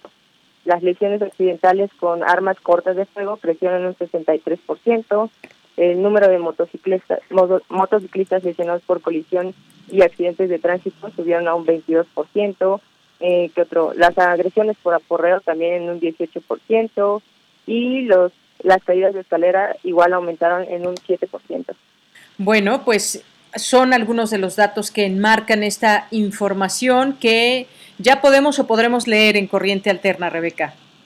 Va a estar eh, la información durante las próximas semanas que se va a publicar y, este, pues ahí esperemos que lean el, en nuestro portal que es corrientealterna.unam.mx. Muy bien, bueno, pues muchas gracias, gracias por traer este tema también aquí como parte de esta, este espacio de corriente alterna hoy aquí en Prisma RU. ¿Algo más que quieras agregar antes de despedirnos, Rebeca? Eh, pues no, creo que sería todo. Muchas gracias a ti por el espacio. Gracias, hasta luego y un abrazo. Hasta luego, un abrazo. Bien, pues muy buenas tardes. Gracias a Rebeca Herrera de Corriente Alterna. Recuerden que pueden leer este y otros reportajes en www.corrientealterna.unam mx Y bueno, pues vamos a, irnos a un, a un eh, espacio, un corte musical que nos pidió Patricia León. Es una canción de Black Sabbath que se llama War Pigs y que va con dedicatoria a quienes no hacen posible un mundo de paz. Escuchemos un poco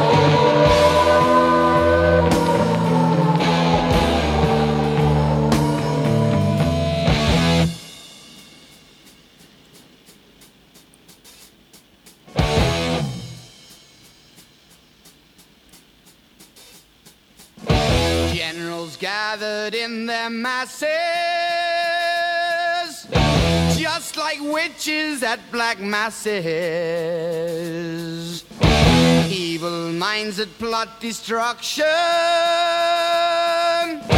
Sorcerer of death's construction. In the fields of bodies burning. As the war machine keeps turning. Death and hatred to mankind poisoning their brainwashed minds. Oh, Lord, yeah.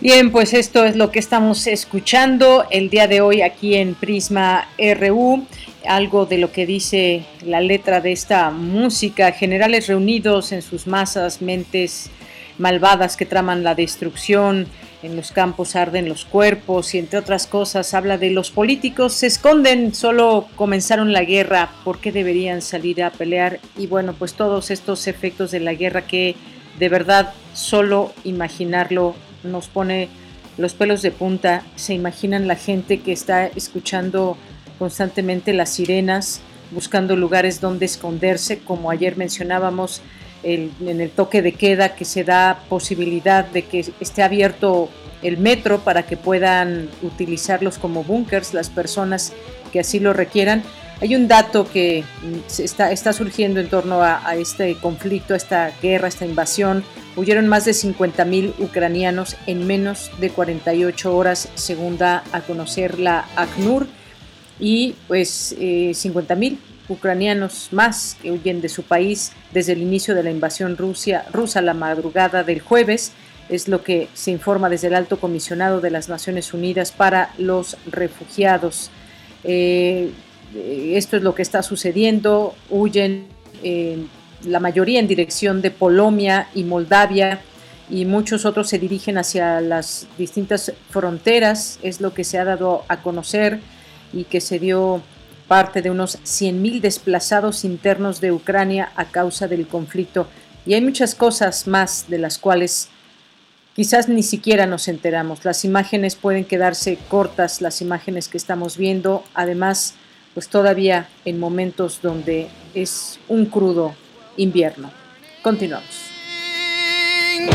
Ashes where the body's burning. No more war pigs have the power. And as God has struck the hour, day of judgment, God is calling. Knees, the war pigs crawling, begging mercies for the sins. Satan laughing spreads his wings. Oh Lord, yeah.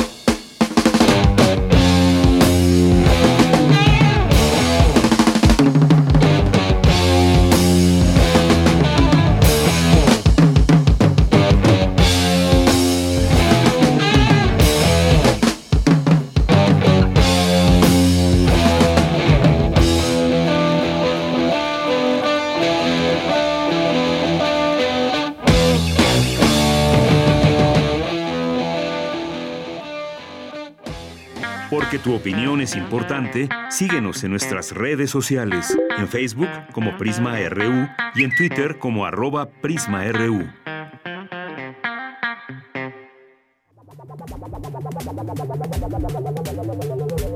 El refractario, RU.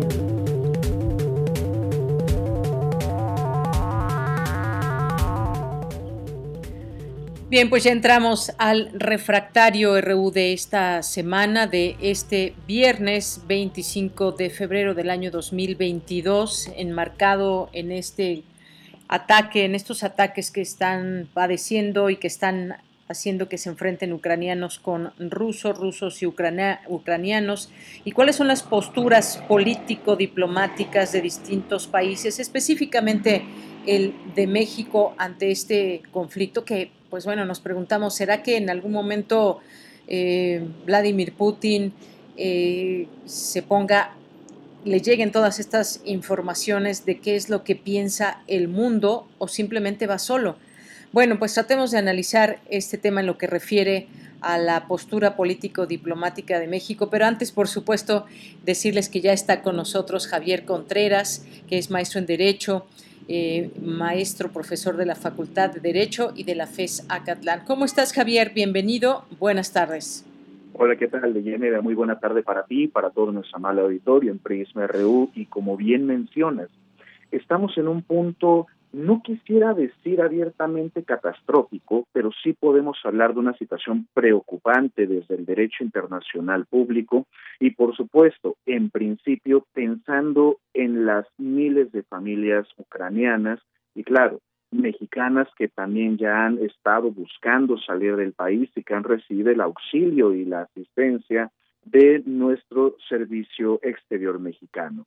Se trata de un problema muy complejo el que nos encontramos y que tiene raíces geopolíticas muy antiguas. Estamos hablando desde la fundación de aquellos dos estados, Ucrania y Rusia, y por supuesto la historia que les ha unido desde la Unión Soviética y hasta la fecha valdría mucho la pena hablar en este caso más bien del posicionamiento político diplomático de México que de todo el conflicto ruso-ucraniano porque temo que este espacio no sería insuficiente para analizar, analizar a cabalidad este fenómeno.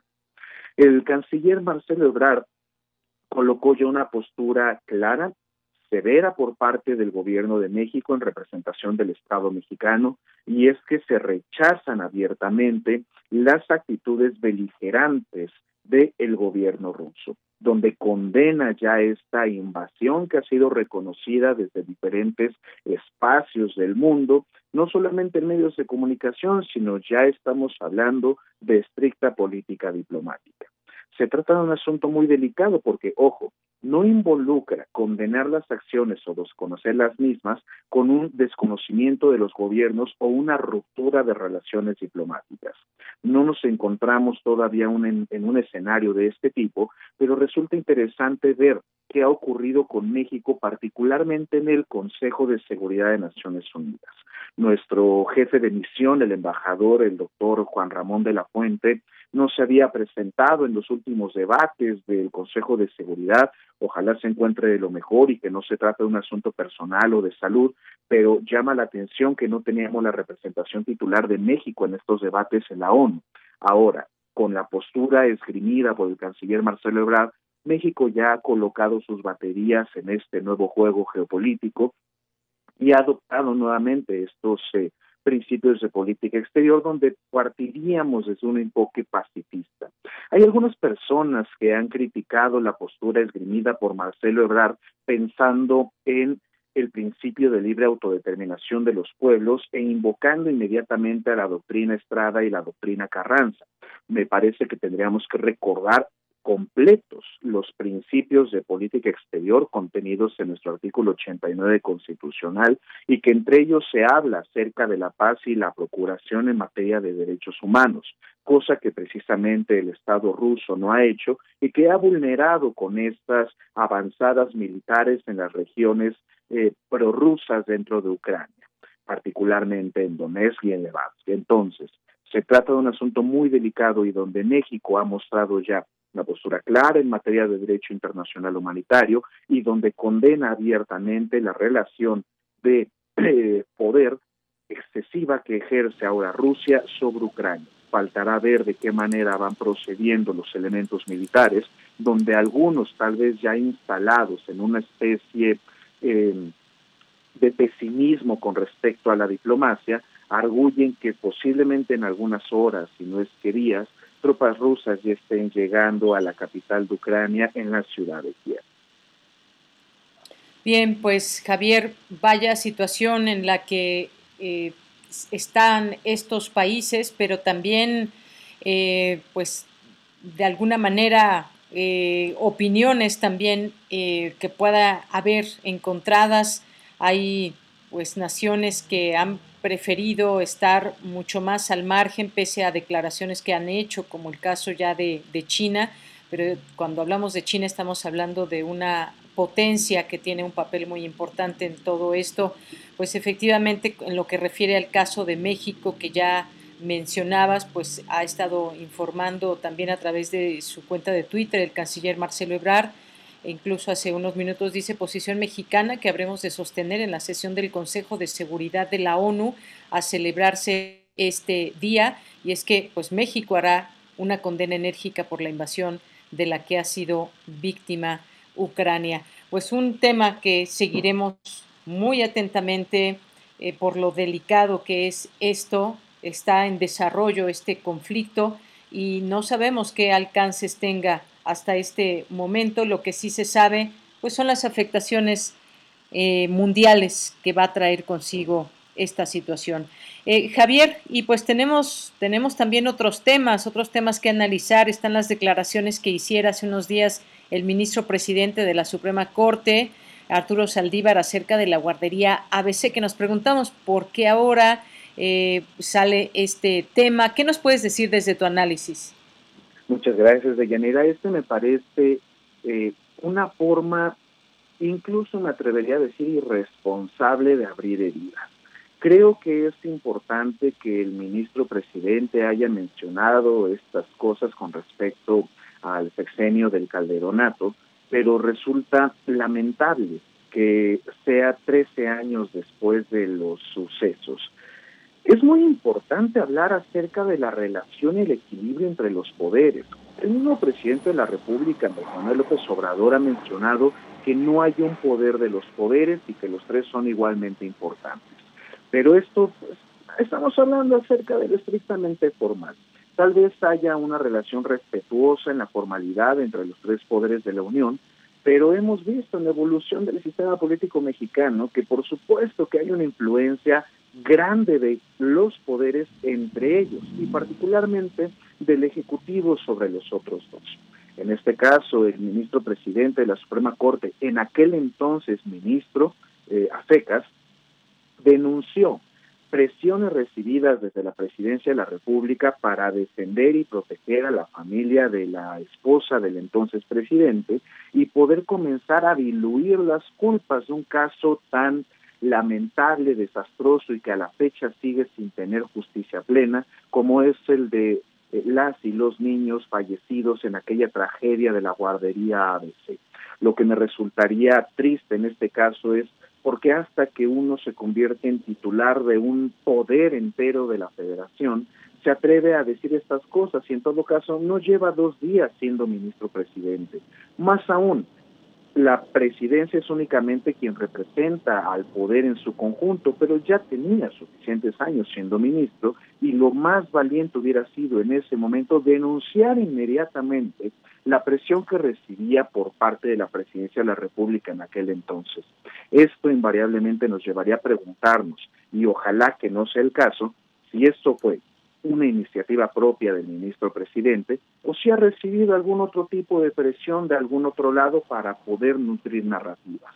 Entiendo que se trata de algo delicado, pero mucho valdría la pena pensar en esa independencia plena del Poder Judicial, sobre todo porque se trata del poder que tiene la misión esencialísima de cuidar nuestro orden constitucional.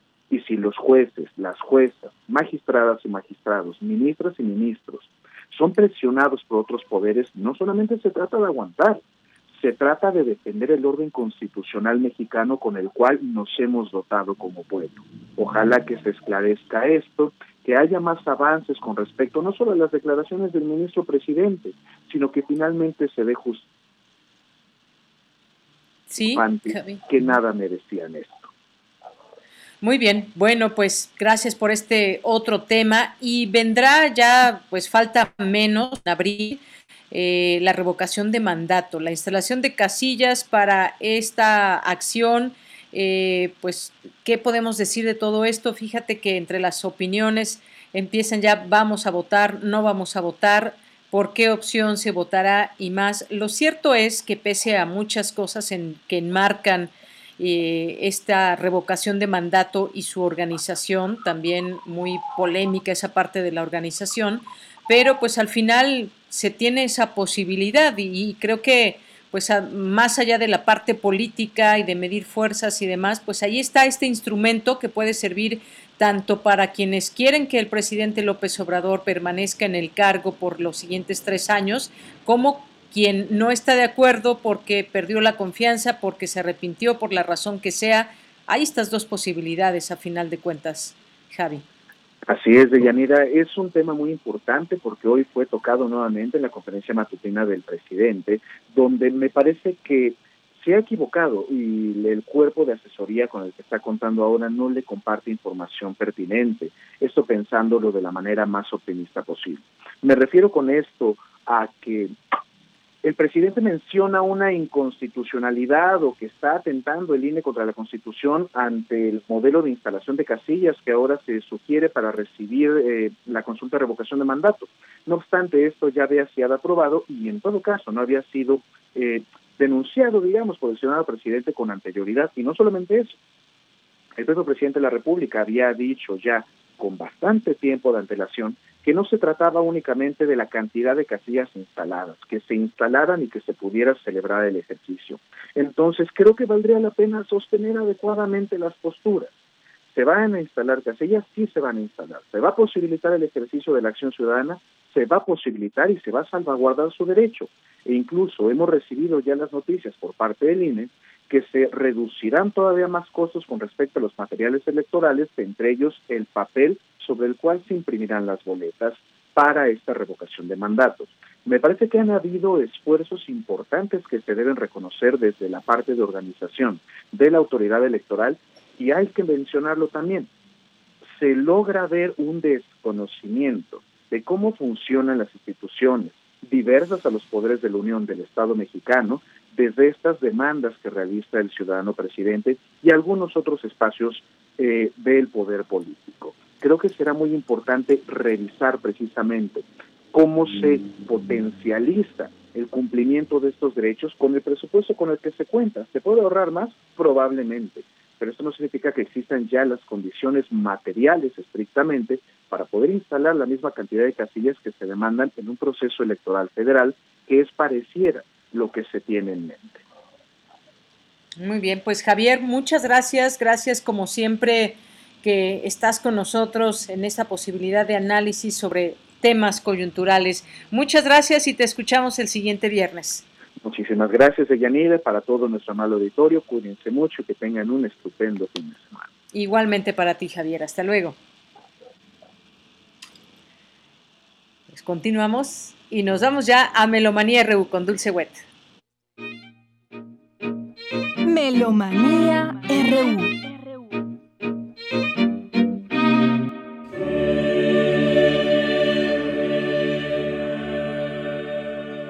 Muy buenas tardes, buen provecho, buen viaje. Paco Ramírez y Dulce Wet les damos la más cordial bienvenida a Melomanía hoy viernes 25 de febrero del 2022, que estamos conmemorando 318 años del fallecimiento de Isabela Leonarda. Ana Isabela Leonarda fallece el 25 de febrero de 1704 en Novara, Italia. Provino de una familia noble, piamontesa, y a sus 17 años ingresó como novicia al Colegio di San Orsola, perteneciente al convento de los Leonardi, sus benefactores. Se tiene poca información sobre cómo se fue dando la educación de la compositora a lo largo de su vida, pero es probable que durante su estancia en el convento haya recibido clases de música por parte de Elisabetta Casata y del organista del lugar. La carrera de Isabela Leonarda se enfocó en la combinación de piezas de los géneros sacros, pero sobre todo destacó por ser la primera mujer en publicar sonatas instrumentales. Estamos escuchando de ella la letanía de la bendita Virgen María, opus 10. Esto es música del álbum La Musa Novarese con el grupo vocal Música Laudantes, la capilla instrumental de la Catedral de Novara, todos dirigidos por Paolo Monticelli.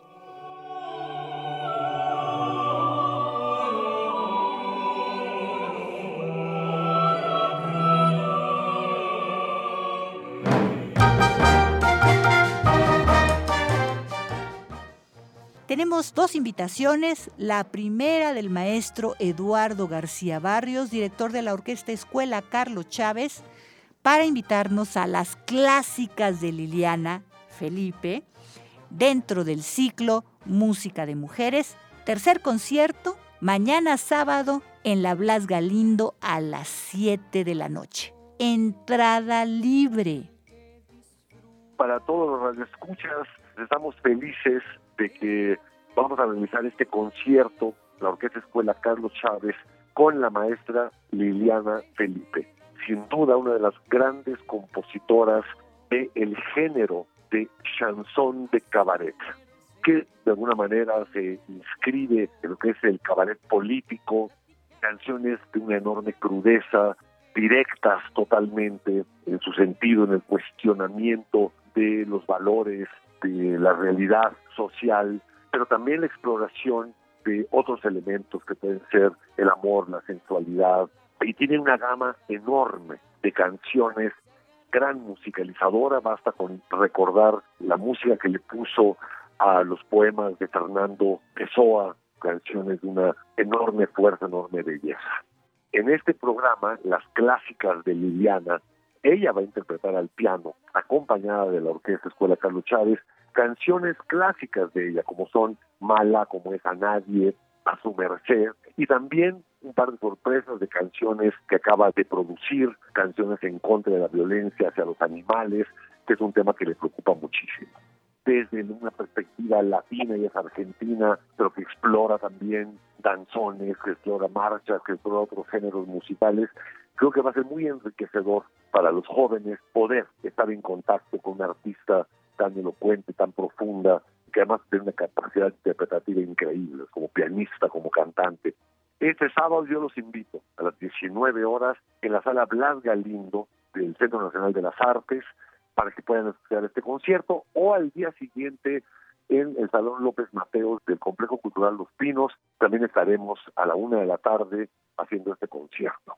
Eduardo García Barrios, músico, director de orquesta. Espero que puedan acompañarnos a un servidor, a la maestra Liliana Felipe y a los jóvenes de la Orquesta Escuela Carlos Chávez en estos conciertos que vamos a realizar. Hasta la, hasta la ciruela pasa.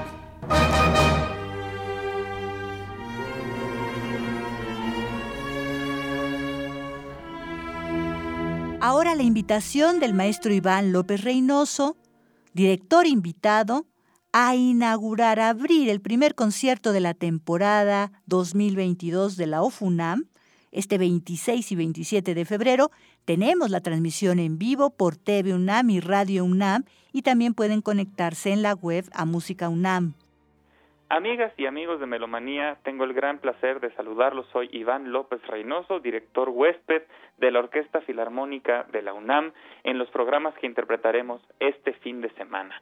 Los esperamos con mucho gusto mañana, sábado 26 de febrero a las 8 de la noche y domingo 27 de febrero a las 12 del día en la sala Nezahualcóyotl para escuchar tres magníficas partituras con las que abriremos la primera temporada de conciertos 2022 de la OFUNAM. En este primer programa podrán escuchar el poema de Neruda de Blas Galindo, una obra originalmente escrita para coro basado en Me gustas cuando callas porque estás como ausente, y lo podrán escuchar en su versión de orquesta de cuerdas, esta magnífica partitura breve del compositor mexicano Blas Galindo. Posteriormente, el ballet Apolón Musayet de Igor Stravinsky, que narra el encuentro de Apolo con las musas. Es un ballet, es una obra dancística que estaremos interpretando para ustedes, una obra muy poco ejecutada en las salas de concierto, también escrita solamente para orquesta de cuerdas. Y posteriormente, de Wolfgang Amadeus Mozart, un compositor que probablemente no necesita presentación, conocido y querido por todos, interpretaremos su Sinfonía número 29 en La Mayor, una obra hermosa, emotiva, elegante, que refleja perfectamente la aristocracia de la música de este fantástico compositor que tantas obras maravillosas nos ha dejado. Así pues, el poema de Neruda de Blas Galindo, Apolón Musayet de Stravinsky y la Sinfonía número 29 en La Mayor de Mozart serán las partituras que tendré el privilegio de dirigir con la Orquesta Filarmónica de la UNAM. Todavía hay boletos, el aforo es limitado y tenemos todos los protocolos sanitarios para que ustedes puedan venir a disfrutar el sábado, mañana, 26 de febrero a las 8 de la noche y el domingo 27 de febrero a las 12 del día en la sala Nezahualcóyotl. No se lo pierdan.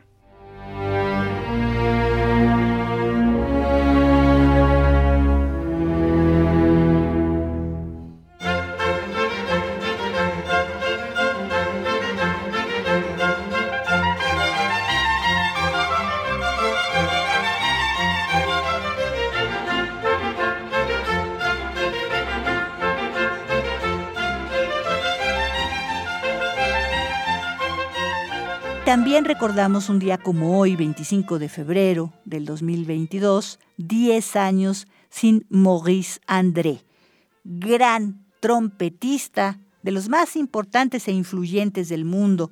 Él nació en 1933 y falleció en el 2012. Es considerado por la crítica especializada como uno de los mejores trompetistas de los últimos tiempos. Adaptó para trompeta más de 1.300 obras para violín y otros instrumentos, entre ellos el concierto de Tartini, que había sido escrito especialmente para violín.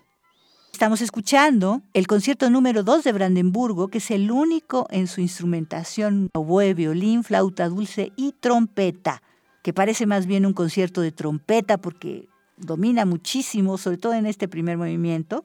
Sin embargo, en este concierto se combinan los solistas de muchas maneras posibles. Es el alegro del concierto de Brandenburgo número 2 en Fa mayor, BWV 1047, escrito alrededor de 1721, en tres movimientos, los otros son Andante y Alegro Asai. Música del álbum, Maurice André, Lo mejor de mí mismo. Él en la trompeta y la Orquesta Filarmonía, dirigidos todos por Ricardo Muti.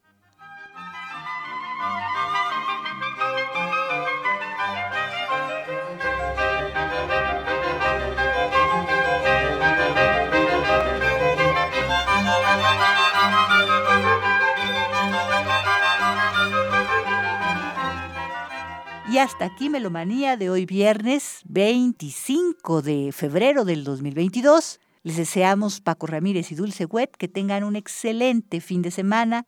Muchísimas gracias por su atenta escucha y sintonía. Hasta la próxima.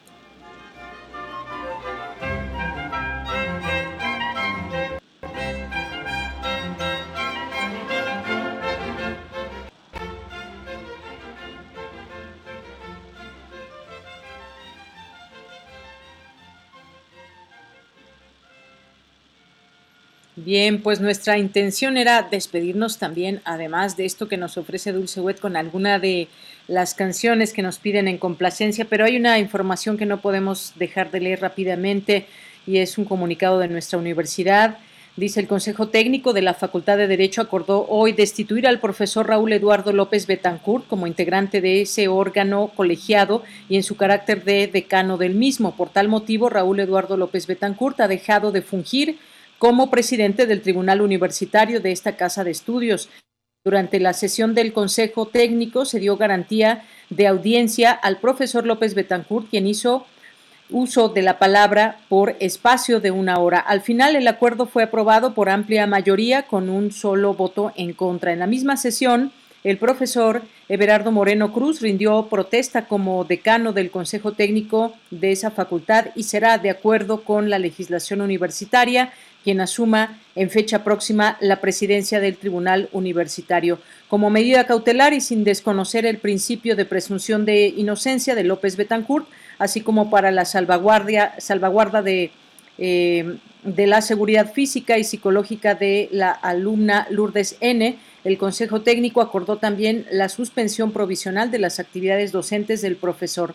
El artículo 99 del Estatuto General de la UNAM señala que la presidencia del Tribunal Universitario es ocupada por el profesor decano del Consejo Técnico de la Facultad de Derecho. Este es el comunicado y con esto llegamos al final de la emisión de este viernes. Lo esperamos el próximo lunes. Gracias a todo el equipo. A nombre de todos ellos, soy de Yanira Morán. Gracias, buenas tardes y buen provecho.